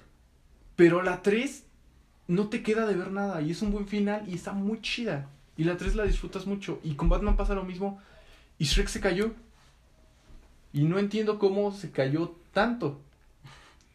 Digo, ya Porque- acabamos de ver la 4 hace poquito y creo que Es aburrida. O sea, no, No, no que aburrida, es Se me lenta. hace muy aburrida. pero no es mala a No. comparación de la 3. Digo, esa idea de que de querer quitar toda su vida, todo lo que hizo, Le falta algo. Y no, no hallo que es. Algo es que, que tenía no la la ves 1 y la como 2. Shrek, o sea, al principio es funcionaba. muy divertida y la la 4 te la pasan muy lenta la vida de amorosa entre Shrek y Fiona, todo Sí, lo creo que, que tiene que pelear. El y error hacer. fue quitar a burro, ¿no? A lo mejor. Que aparece muy poco Ajá. burro y- y Sí, sí.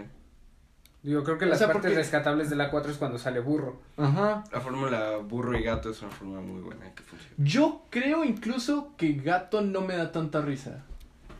Es que juntos sí. O sea, no quitaría a Gato. Y la dinámica Ajá, Gato como que burro hace no me que molesta burro tanto. sea más Pero, ajá, provoca burro. A lo mejor ese es su acierto. Ajá. Pero yo creo que la dinámica burro Shrek es la que sí, la que funcionó en la 1 y la que funcionó en la 2. Sí. ¿No? O sea, creo que las partes, de las partes más chistosas es la cruzada de puente en el 1. A mí me hace reír Sí. mucho. o sea, ahorita acordándome que También. los me hace reír mucho. De la escena en la que están peleando en la mesa y burros. Sí, que sí, también sí. es divertida. Y creo que Gato no participa tanto. O sea, no, no, no me molesta Gato, yo no quitaría Gato. Pero creo que la fórmula Burro Shrek es la que funcionaba. Mm. Y en la 3, hacerla más dramática, más tristezona. Sí. Mi problema en sí con la 3 va desde el punto, no sé si solo es el doblaje, no lo he visto en inglés, que tiene muchos chistes infantiles que no funcionan como lo han sido en la primera y en la 2. El, el mago es uno de los peores personajes que he visto en toda mi vida y el rey Sí. Arturo es igual. Sí. Sí. O sea, son personajes que no están ni bien construidos, que ni siquiera simpatizan con el público, que es lo que deberían de hacer. Exactamente. Mm, o sea, no te atrapan. Y te tratan de contar una historia que la verdad no. El embarazo de Fiona dices, ah, pues bueno. Contaron más existe. del rey Arturo y de Merlín de lo que debieron haber contado a lo mejor. ¿no? Son. Ajá. Se- el, el mago. El mago no. El mago es muy innecesario, es muy. A diferencia no sé, del hada madrina. ¿no? Que el hada madrina El hada madrina es un muy es buen un muy villano. buen personaje. O sea, fue, muy fuera de que sea villano, porque pues, si estamos comparando a Merlín con, con la bruja, Mm. o sea, obviamente uno no es villano y el otro sí, pero funciona el hada madrina y te hace reír, y Merlín no recuerdo ni un diálogo de él.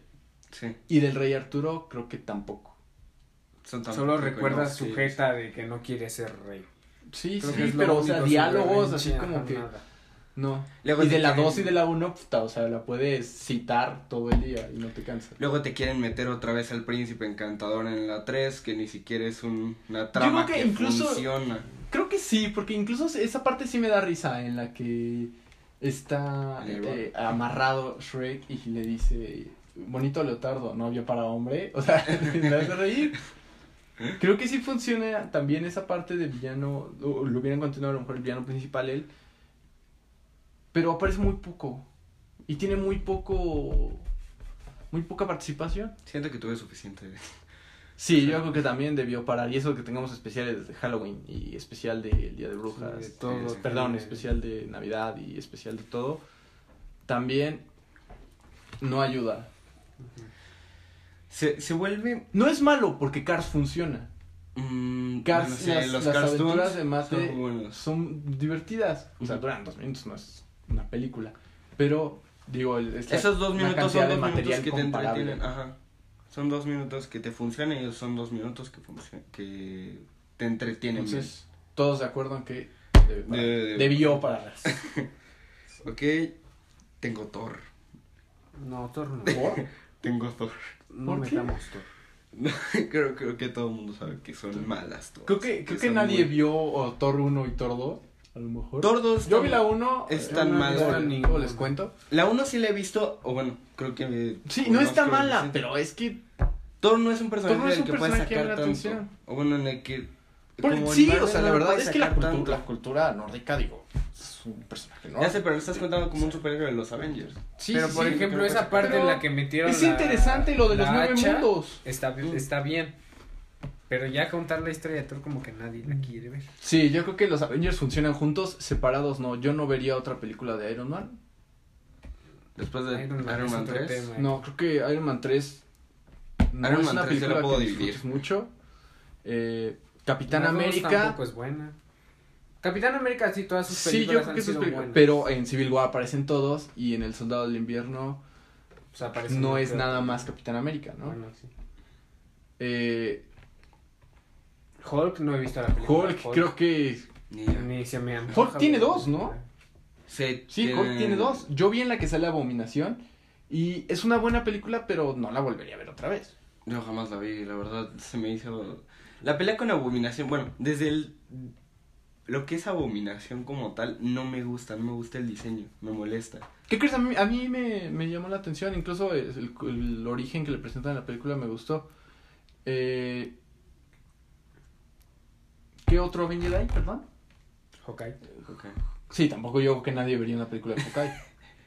Eh, La película a mí de Scarlett Johansson. no. Ah, Black Widow. O sea, nada más por lo que es eh, la actriz, creo que te llama la atención. Sí, la, pero sí, no- a la mayoría, sí, yo, o sea, yo la vería por, por ver a Scarlett Johansson. Sí, o sea, Le no tengo te hasta cierto punto fe porque tiene dos actores que me que la verdad me agrada mucho su trabajo, lo que son Scarlett Johansson y ¿cómo se- El tráiler de, de, de Bruja, de Bruja Escarlata, estoy pendejo, de Black Widow. Black Widow, está muy bueno, me llama la atención. Creo que está muy bien hecho, pero no creo aventarme una hora y media, dos horas, que ahora es el estándar, dos horas la película, de, de su historia. No, no, o sea, no creo que tenga un villano que llame la atención.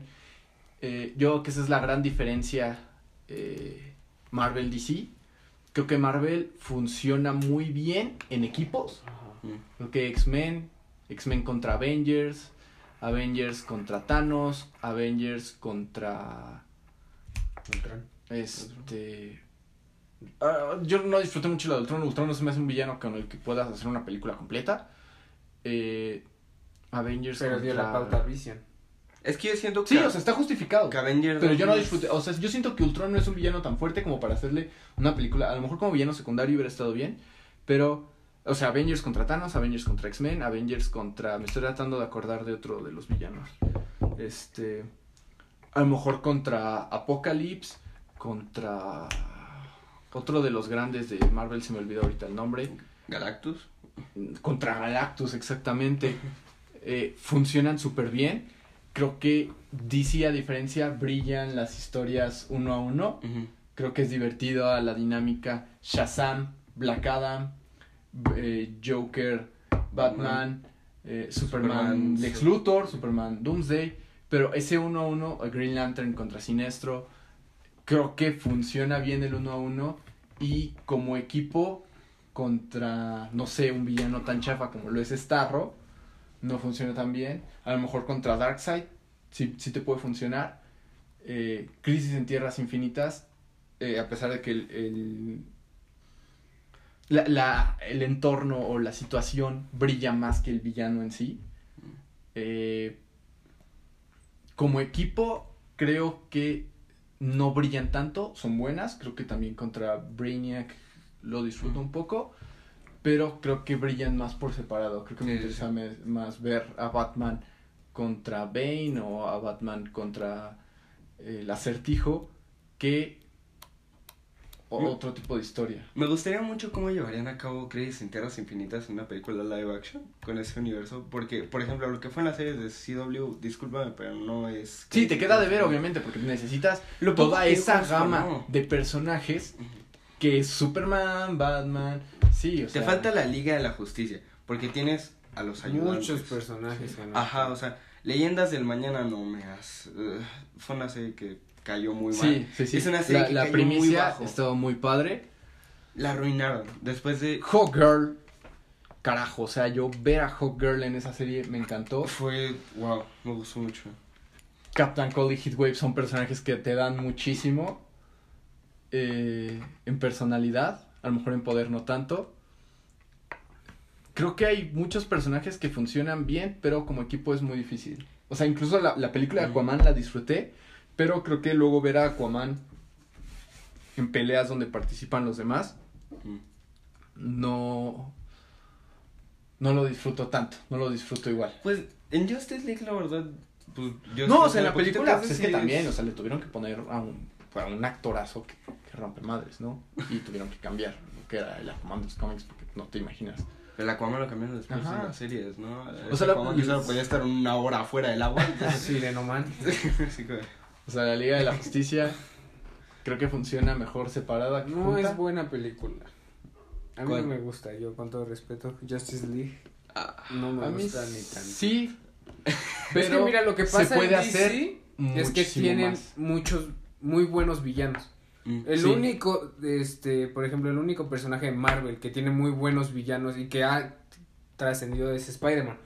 Sí, Sí. sí. Spider-Man es el único y que ha Batman son los personajes más importantes de cómics en mi opinión. Sí. Más, eh, o sea, Superman sabemos que pues, Claro, O sea, Electro, los Electro me encanta, ¿eh? Electro es perfecto, ¿eh? No, o sea, Electro En las películas en fue un asco, caricaturas pero en las caricaturas bueno, está En los videojuegos era O sea, en el videojuego Enter Electro, yo creo que todos recordamos con mucho cariño ese juego porque. Ah, cabrón. Octopus. Sí, los, Eh, los seis, este, hay mucho más, o sea, Mobius, este, Misterio. Sí, Digo, o sea, el güey que es de agua, Misterio. Hydroman, este, Misterio, Tiene muy buenos personajes. cañón. Y O sea, es Spider-Man que- es tan buen personaje que incluso hasta en equipo tiene dinámicas muy chidas. El, en los cómics y caricaturas, el querer entrar a los Avengers es un personaje, es el único personaje que trabaja bien con Wolverine. Cuando se hace equipo con Venom también es bueno. Sí. Cuando se hace equipo con Capitán Sí, América. la prueba está en Iron que es el único que ha pegado por separado. Sí. O sea, Es el único que funciona solito y por equipos funciona, inclusive me atrevería a decir que aún mejor. Iba a decir Capitán O sea, América, el equipo que Capitán tiene América ahorita con Nova todos. y White Tiger. y- América, Capitán América. Pero Capitán América, sí, después recordé que en la 1 es el equipo con Es que todos los soldados. La 2 es, Es que no, Falcon. ¿cómo, con- cómo en equipo? O sea, o La- sea, no, no es que, no me refiero a que haga solo las cosas, me refiero a la dinámica que tiene Ajá, con las demás personas. Sí, sí, sí. O sea, es Capitán América y Bucky en la 1. Ujú. Luego ¿No? Capitán América Falcon y Black Widow, ya. Sí. Sí, o sea, pero fue- su dinámica con Black Widow no es tanta en, en El Soldado del Invierno. Mm. Y a pesar de que sí forma equipo con Falcon, no los ves como, como esa pareja, no sé, Batman-Robin, por así decirlo. Mm. Sé. No, o sea, sí, sí llega a funcionar en equipo, pero no es lo mismo como el equipo que es Spider-Man Venom contra Carnage eh, eh, o Spider-Man con los cuatro fantásticos contra Doctor Doom o Spider-Man con eh, con quien tú me digas, ¿no? Con Wolverine, Spider-Man Sí, con White Tiger, Nova, Luke Batman. Cage, Sharon Fist. Batman tiene Ajá. cantidad inmensa de villanos y todos muy buenos. Otro que también podría entrar ahí es Flash. También tiene buenos villanos. Flash. Sí. Y sí, el Flash equipo de los Rogue y Reverse Flash son muy, muy buenos villanos. Yo creo que lo que mejor ha hecho DC es trabajar bien sus villanos. Sí. Eh, puta, o sea, Superman, dices, puta, Superman tiene villanos bien chafas, ¿no? Como estilo. Pues sí, a lo mejor, pero la dinámica que tiene con Lex Luthor y con Doomsday son muy buenas. Incluso, eh, Superman estuvo tan falto de villanos que, digo, es un hombre que lo puede hacer todo y que es súper fuerte, entonces es difícil ponerlo en villano. Entonces, el enfrentarlo contra Darkseid ha sido muy bueno. El enfrentarlo contra Brainiac Pues yo ha creo sido que por eso fue la idea de Batman, ¿no? Sí, O sea, La disyuntiva que tiene con Batman también es muy es una dinámica muy muy fuerte, pero hace falta el marciano detective. sí, incluso sí, Linterna es- Verde. Linterna Verde también es, Es un, un personaje muy importante que no La película es buena. La película de Linterna Yo disfruto, yo disfruto es una de mis Lamento películas mucho que no favoritas, la o sea, seguido. yo sé que eh, los efectos de CG eh, A la gente no le son a- para ahorita muy importantes, o sea, qué importa que la historia sea buena o mala, lo que me interesa es que los efectos se vean chidos. No puedo creer que por un traje verde fosforescente que se ve hecho con gráficos del Play 2, del Play 1, le hayan tumbado una película que está muy buena.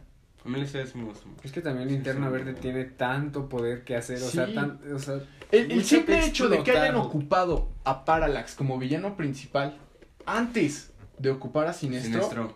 Sí. me parece un movimiento muy bueno. Y que hayan dejado a Siniestro para la segunda película y no le hayan dado chance de hacer la segunda película es una desgracia porque incluso cómo presentaron a Siniestro A mí se me hace un movimiento me gustó muy arriesgado. bueno.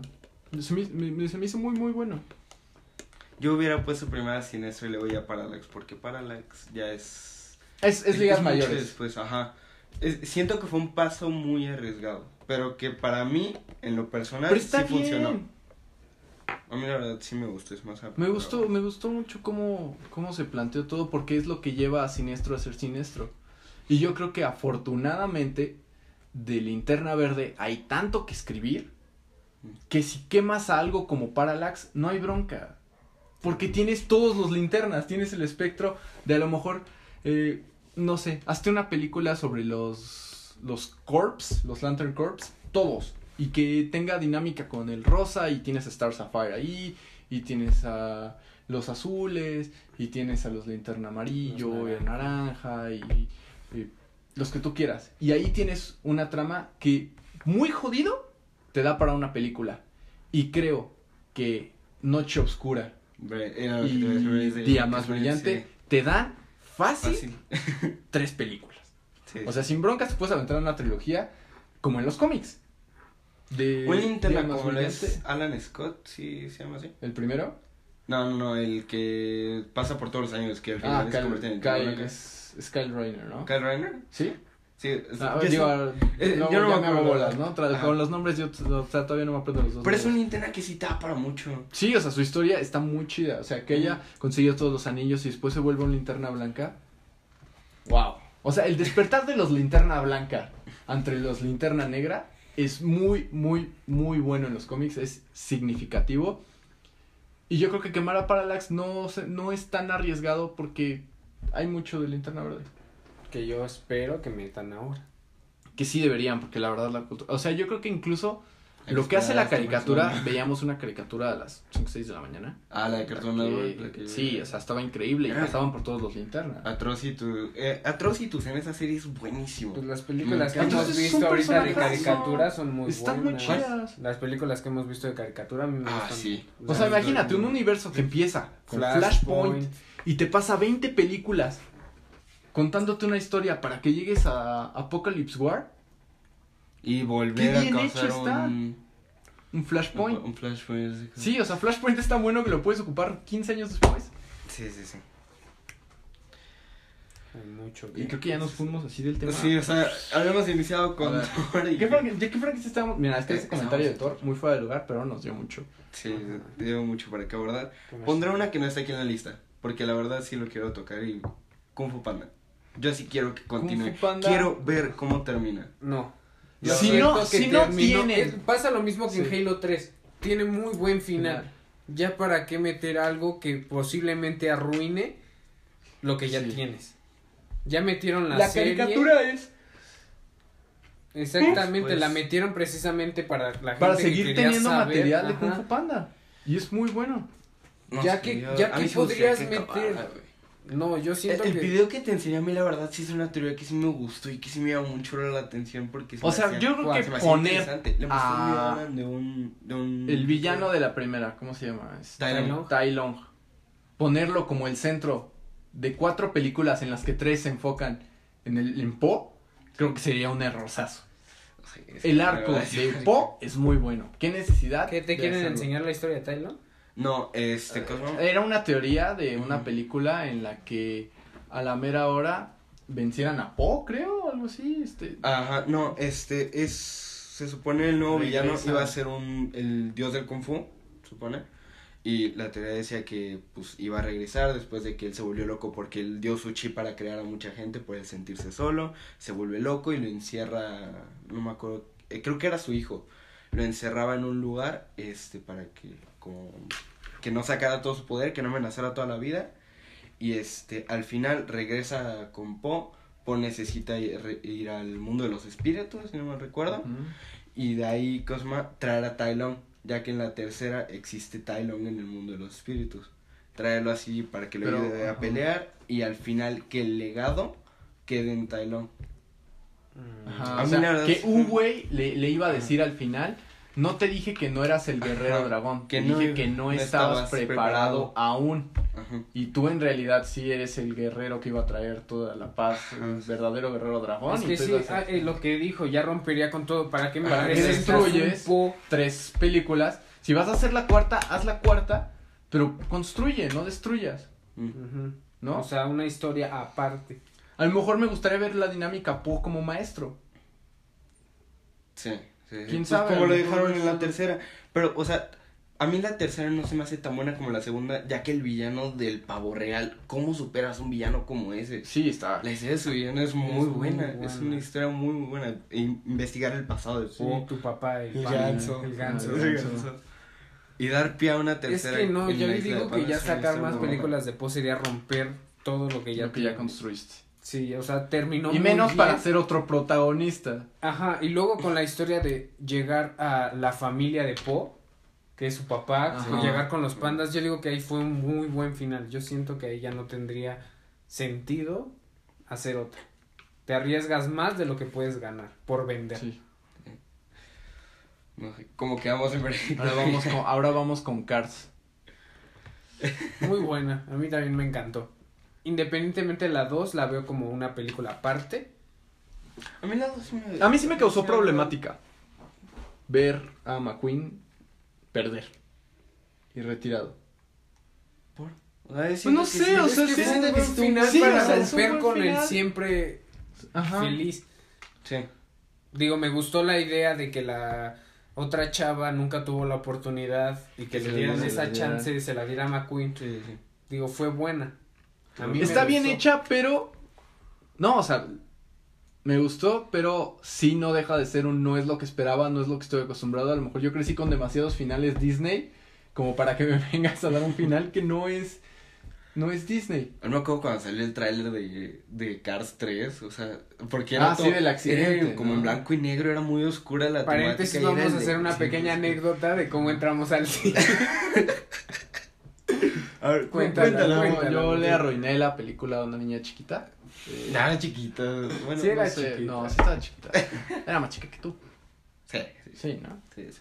Fuimos a ver la película y cuando llego yo a mi lugar, eh, en lo que estaba acomodando mis cosas, veo que se acerca en la fila de enfrente una chica, una niña pequeña con, no sé cuántos años tenía, digo, tampoco 12, era bebé. 13 años. A lo mejor un poco, vamos a poner 10 años, ¿no? 10, 11 años. Y venía con su mamá y en lo que yo me sentaba, les volteé y les dije a mis hermanos, eh, lo único malo es que al final se muere McQueen. Y la niña volteó y me hizo la mirada con La más de- odio, sí, así. La peor de la cara está decepcionada. Sí. Sí. ¿Para qué chingo? ¿Para qué mi boleto? Sí, o sea, hubiera sido un vato y me agarra a madrazos. Pero, o sea, Dejé un segundo, como una pausa de unos segundos y ya después sí le dije, oye, Ay, no, no es cierto. no es. Pero sí su mirada fue, Güey, fue sí. un odio. Pero es que, o sea, ella estaba así súper concentrada en su así, Así bien emocionada, feliz porque iba a ver la película Cars 3 días de Y voltea, y digo, ah, bien. Chale. Fue lo peor. Pero bueno, ya volviendo a, las franquicias. a Dicen, sí, qué bueno que terminó ahí. O sea, la verdad no me hubiera gustado ver un- una 4. Cars ver un- 4, ver más de no, no te gustaría ver. No, no, no, para nada. Yo siento que sí, Yo- esa sí tuvo un buen final. Yo creo que sí, a mí sí me gustaría ver. Más de McQueen. Sí. Sí. Sí me, sí me puso triste, güey. Es que o sea, la dos, que- la dos te impacta mucho. Que son, no, o sea, la, la primera película es como, güey, que quiero ser tomas el como mejor que la NASCAR. uno y la tres. La dos es, es Porque ser- la 2 es muy. Se sale mate. de... Ajá, la dos es mate. Es que la 3, el inicio sí. ya es- las carreras quedan como en segundo lugar, ¿no? Ajá. Siento ahí es la historia muy el espía de Mate. Yo la tomo como que retoma lo de las carreras McQueen en la 3. Sí, sí, Lo sí. que él pensaba en la 1 lo retoma en la 3. La 2 es como un cartoon, ¿no? Como los Es cortos que, que, hacían es de... que es chistoso porque ves la, la carrera, la primer copa pistón de McQueen, Ujú, que la gana. Sí. No, la pierde, no, la pierde. Sí, Ya, la pierde con empate, Cachica. La pierde. No, la pierde. Se regresa por Ajá, Rey. Sí, por cierto, sí, cierto, sí, cierto. La pierde la y luego carrera. en la 3 te enteras que gana un chingo, pero no ves ninguna. Sí, así que pues Y, y nada más ves cómo lo están dejando atrás. Me hubiera gustado ver más, hasta que más de nuevo. McQueen ganando carreras, más de McQueen yéndole chido. A mí la escena en la que llega a, Ro- Eh, El- a es más, el encanta. Prix que se organiza en la 2 lo gana Mate, creo, ¿no? Sí, sí. No sé quién, no sé quién lo gane. Empatados McQueen y Francesco, que es el mejor personaje. Sí, Francesco. Francesco es lo mejor. De todas las películas, Dios mío. Sí, Francesco es. Pero en sí, volviendo a la 3, la 3 tiene momentos muy buenos y que la verdad sí, sí marcan un cierre. Por ejemplo, cuando los patrocinadores de McQueen, que son los de Rostiz, cuando se van, que Cuando dejan la compañía. Ah, Eh, esa es la escena muy está- emotiva y que está muy chida. tristezona. Es que sí es muy Es triste esa película. Yo entiendo, wow. o sea, yo ya a mí no me gustaría ver más a partir de lo que dejaron de la 3. Pero sí entiendo tu punto de que sí te dejaron todo ese ese espacio entre qué pasó con McQueen. Que saques ¿Qué una pasó precuela con las de una 4. carreras de McQueen? No, no precuela, no te vas a ir antes de la 1, no quiero ver a. McQueen bebé, no, quiero ver. o sea, Sí, ¿qué pasó? ¿Qué pasó de, del Ajá. McQueen novato del año Ajá. al McQueen Retirado. Yo quiero ver lugar en qué pasó con Doc Hudson. Con Doc Hudson. No, No, no, no, o sea, no, no, no, muy no. bien que no ver, te lo no, explicara. no, no. ¿Qué pasó Doc Hudson y McQueen? Bueno, eso sí. Porque, o sea, de algún momento a otro sí pasó a ser un... Sí llegó a evolucionar McQueen y sí empezó a ganar sus carreras a partir de lo de los Sí, o sea, da- dame algo entre la 1 y la 2 o entre la 2 y la 3. Ujú. Sí, Porque sí sí, faltó sí neces- algo o sea, para que me pueda despedir más de McQueen, pues dame los momentos buenos, ¿no? O sea, ¿Qué- me diste qué te puras, gustaría? puras penas ajenas. Una entre la 1 y la 3 que no sea mate. Un Rogue One.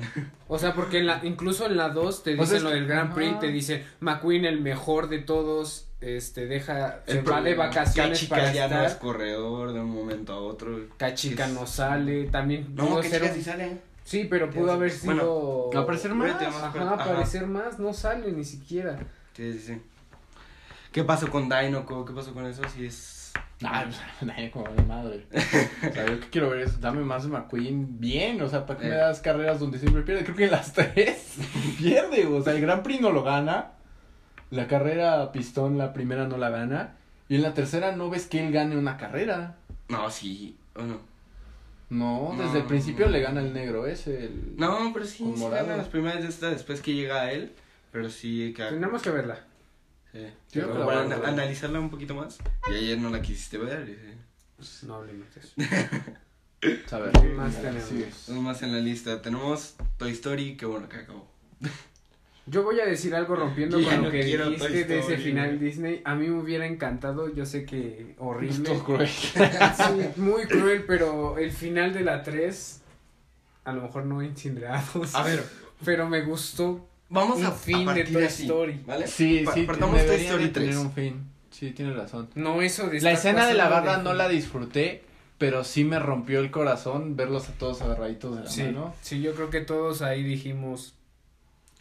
A mí me hubiera gustado, o sea, la historia de Toy Story 3 me gusta mucho, es una historia que la verdad sí, sí te conmueve por la historia del Otso, de cómo los iba a dejar morir ahí en el incinerador, sí es un momento que dices, güey, wow, Sí. Pero yo siento que ahora que me entregaste una 4, hubieras tomado la historia que se planteaba como Toy Story 3, la historia de que iban a Taiwán, que ya no iba más Buzz Lightyear y que estaban destruyendo todos los Buzz Lightyear por ser peligrosos. Hubiera sido una eso historia... no sé dónde No, lo yo sacaste. tampoco he leído sé de eso. dónde sacaste eso. No, a ver, había un guion, o bueno, una idea que ya después sacó y habían storyboards oficiales, por lo que yo... O sea, iba a ser la... Ajá, la historia era, Vos em- empieza a fallar, se empieza a descomponer y dicen, ok, llevamos a vos a Taiwán o enviámoslo a Taiwán para que lo arreglen. Este, días después se enteran que ya no existe más Buzz Lightyear o que lo están retirando del mercado por ser peligrosos por lo- para los niños por el modo de karate o piedras pequeñas que traía, no recuerdo bien.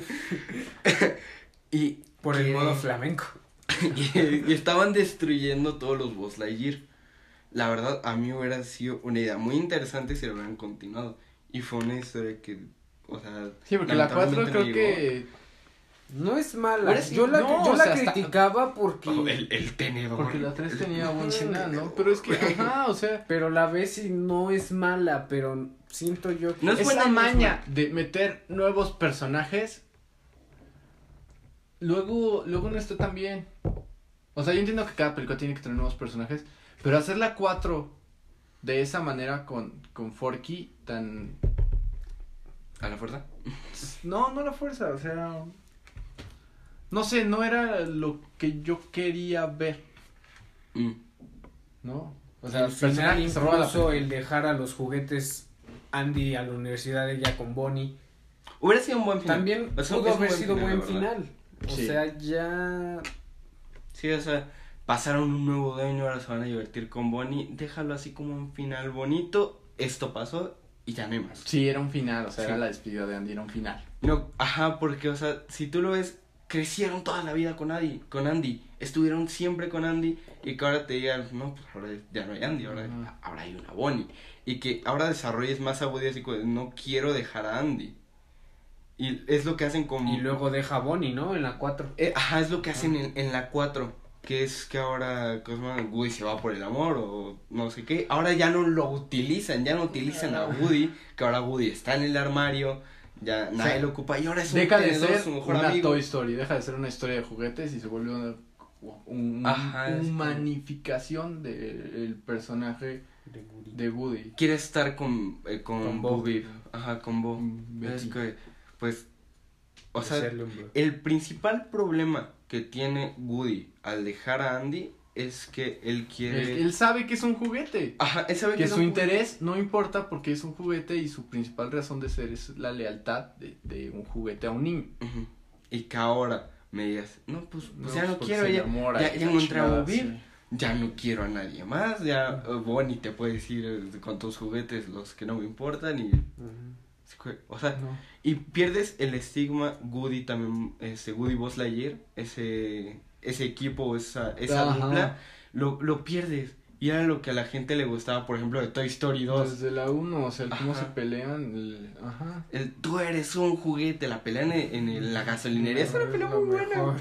Y una de mis escenas favoritas es cuando van en el coche de Pizza Planeta, como Woody se va estrellando. La con parte todo. de la Sí, es Woody y el boss ahí con el cinturón, sí. Esa es una muy buena, esa escena muy cool. Pero, o sea, sí pierde. Sí, no, no, son los mismos. La 4 es una secuela innecesaria. Ok, la, la hiciste bien. Pero hay mucho material de Toy Story, o sea, bien pudiste haber sacado Una serie como historias. Panda. Ajá, o sea, la 2 y 3 es un espacio gigantesco. Sí. Saca historias así como los, los cartoons de, de, De Cars. de Cars. Sí. Debió de parar en la 3 o Debió de que parar en la o 3. continuó en Debe 4. Parar. Debe de parar. Debe de haber parar. seguido con ese final y no decir, ah, pues esto pasó. O sea, es que puedes construir aparte, o sea, la verdad es que hay material hasta de Buzz Lightyear, o sea, del Comando Estelar. Yo hasta vi una película, y me acuerdo que me gustó un chingo. Había una serie. El cabeza También había una serie, pero había una como película. Ajá. El Sí, ham. Sí, es cierto. ¿Cómo vamos de tiempo? Ah, no tengo idea, pero si A lo mejor ya ni están grabando ni video ni audio. pasamos al último. A ver, checa nada más. El botón le sirve.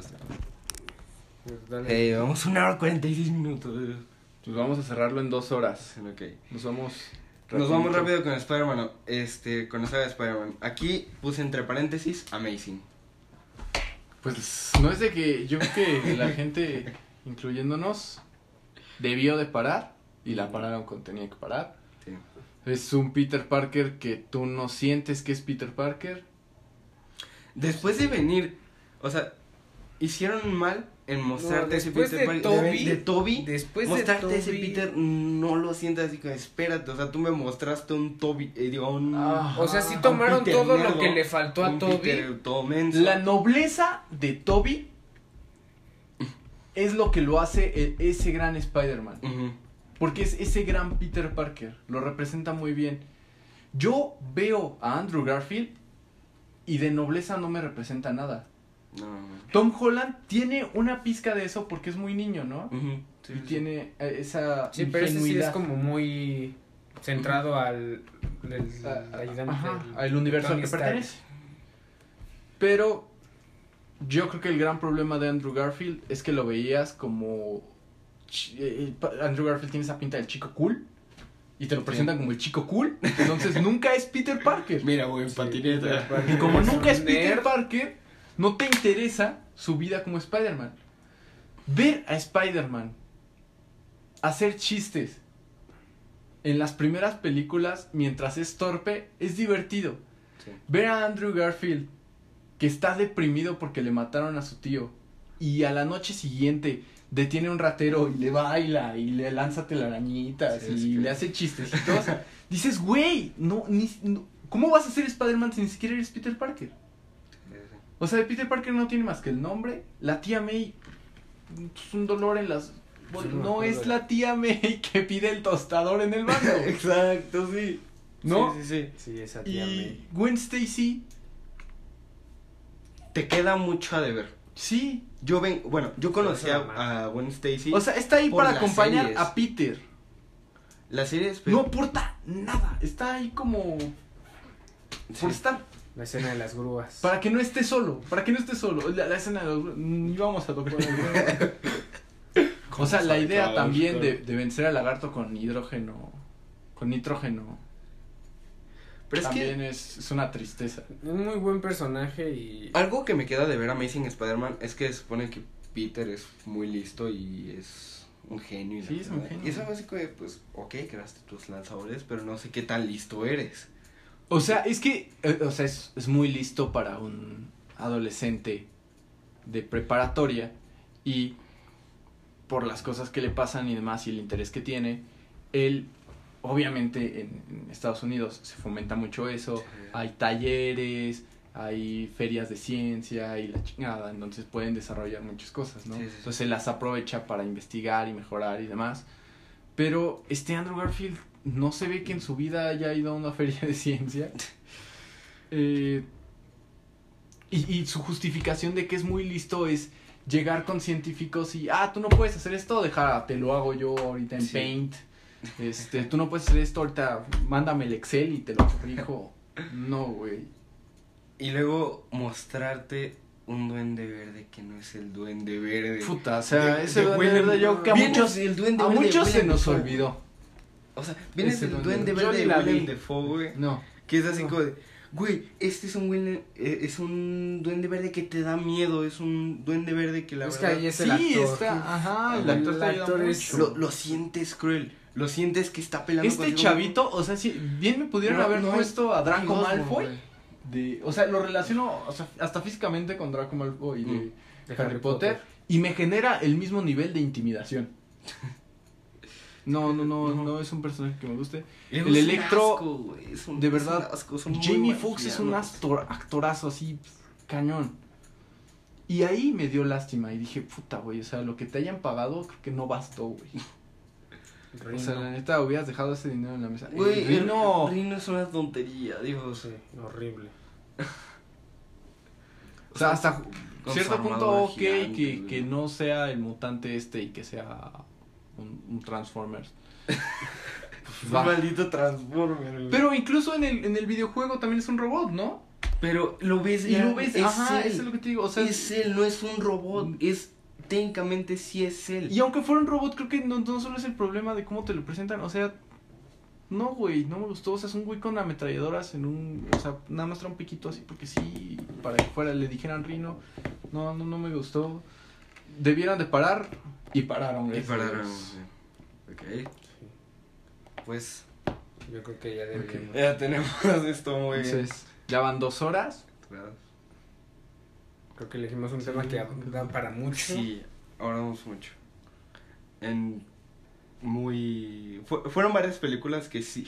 Son varias sagas que sí dan mucho Yo de creo sí. que tocamos mucho las películas, podríamos tocar también videojuegos así como lo fue Halo. Sí, sí, sí. Entonces, por aquí le vamos a parar tan, tantito, no, le vamos a parar sí. Sí, en lo que se, nos hacemos espacio para hacer otro. Fue- Ya, no sé, ¿alguien quiere agregar algo más? pues nada. ¿No? Se cierra Fin de podcast. Fin de del piloto. podcast. Piloto, no, porque no, yo creo que no es el episodio 1, yo creo que este es el piloto. Eh, Eh, si es que lo llegamos a subir, pues, pues, Está chido. Si no, lo más probable es que lo veamos nosotros, Es escuchemos críticas recuerdo. de gente cercana y veamos que podemos trabajar para mejorarlo y subir el primer episodio porque yo sí quiero que Beso de Tres prospere. Entonces, Porque se antoja, ¿no? Entonces, aquí vamos a parar entonces.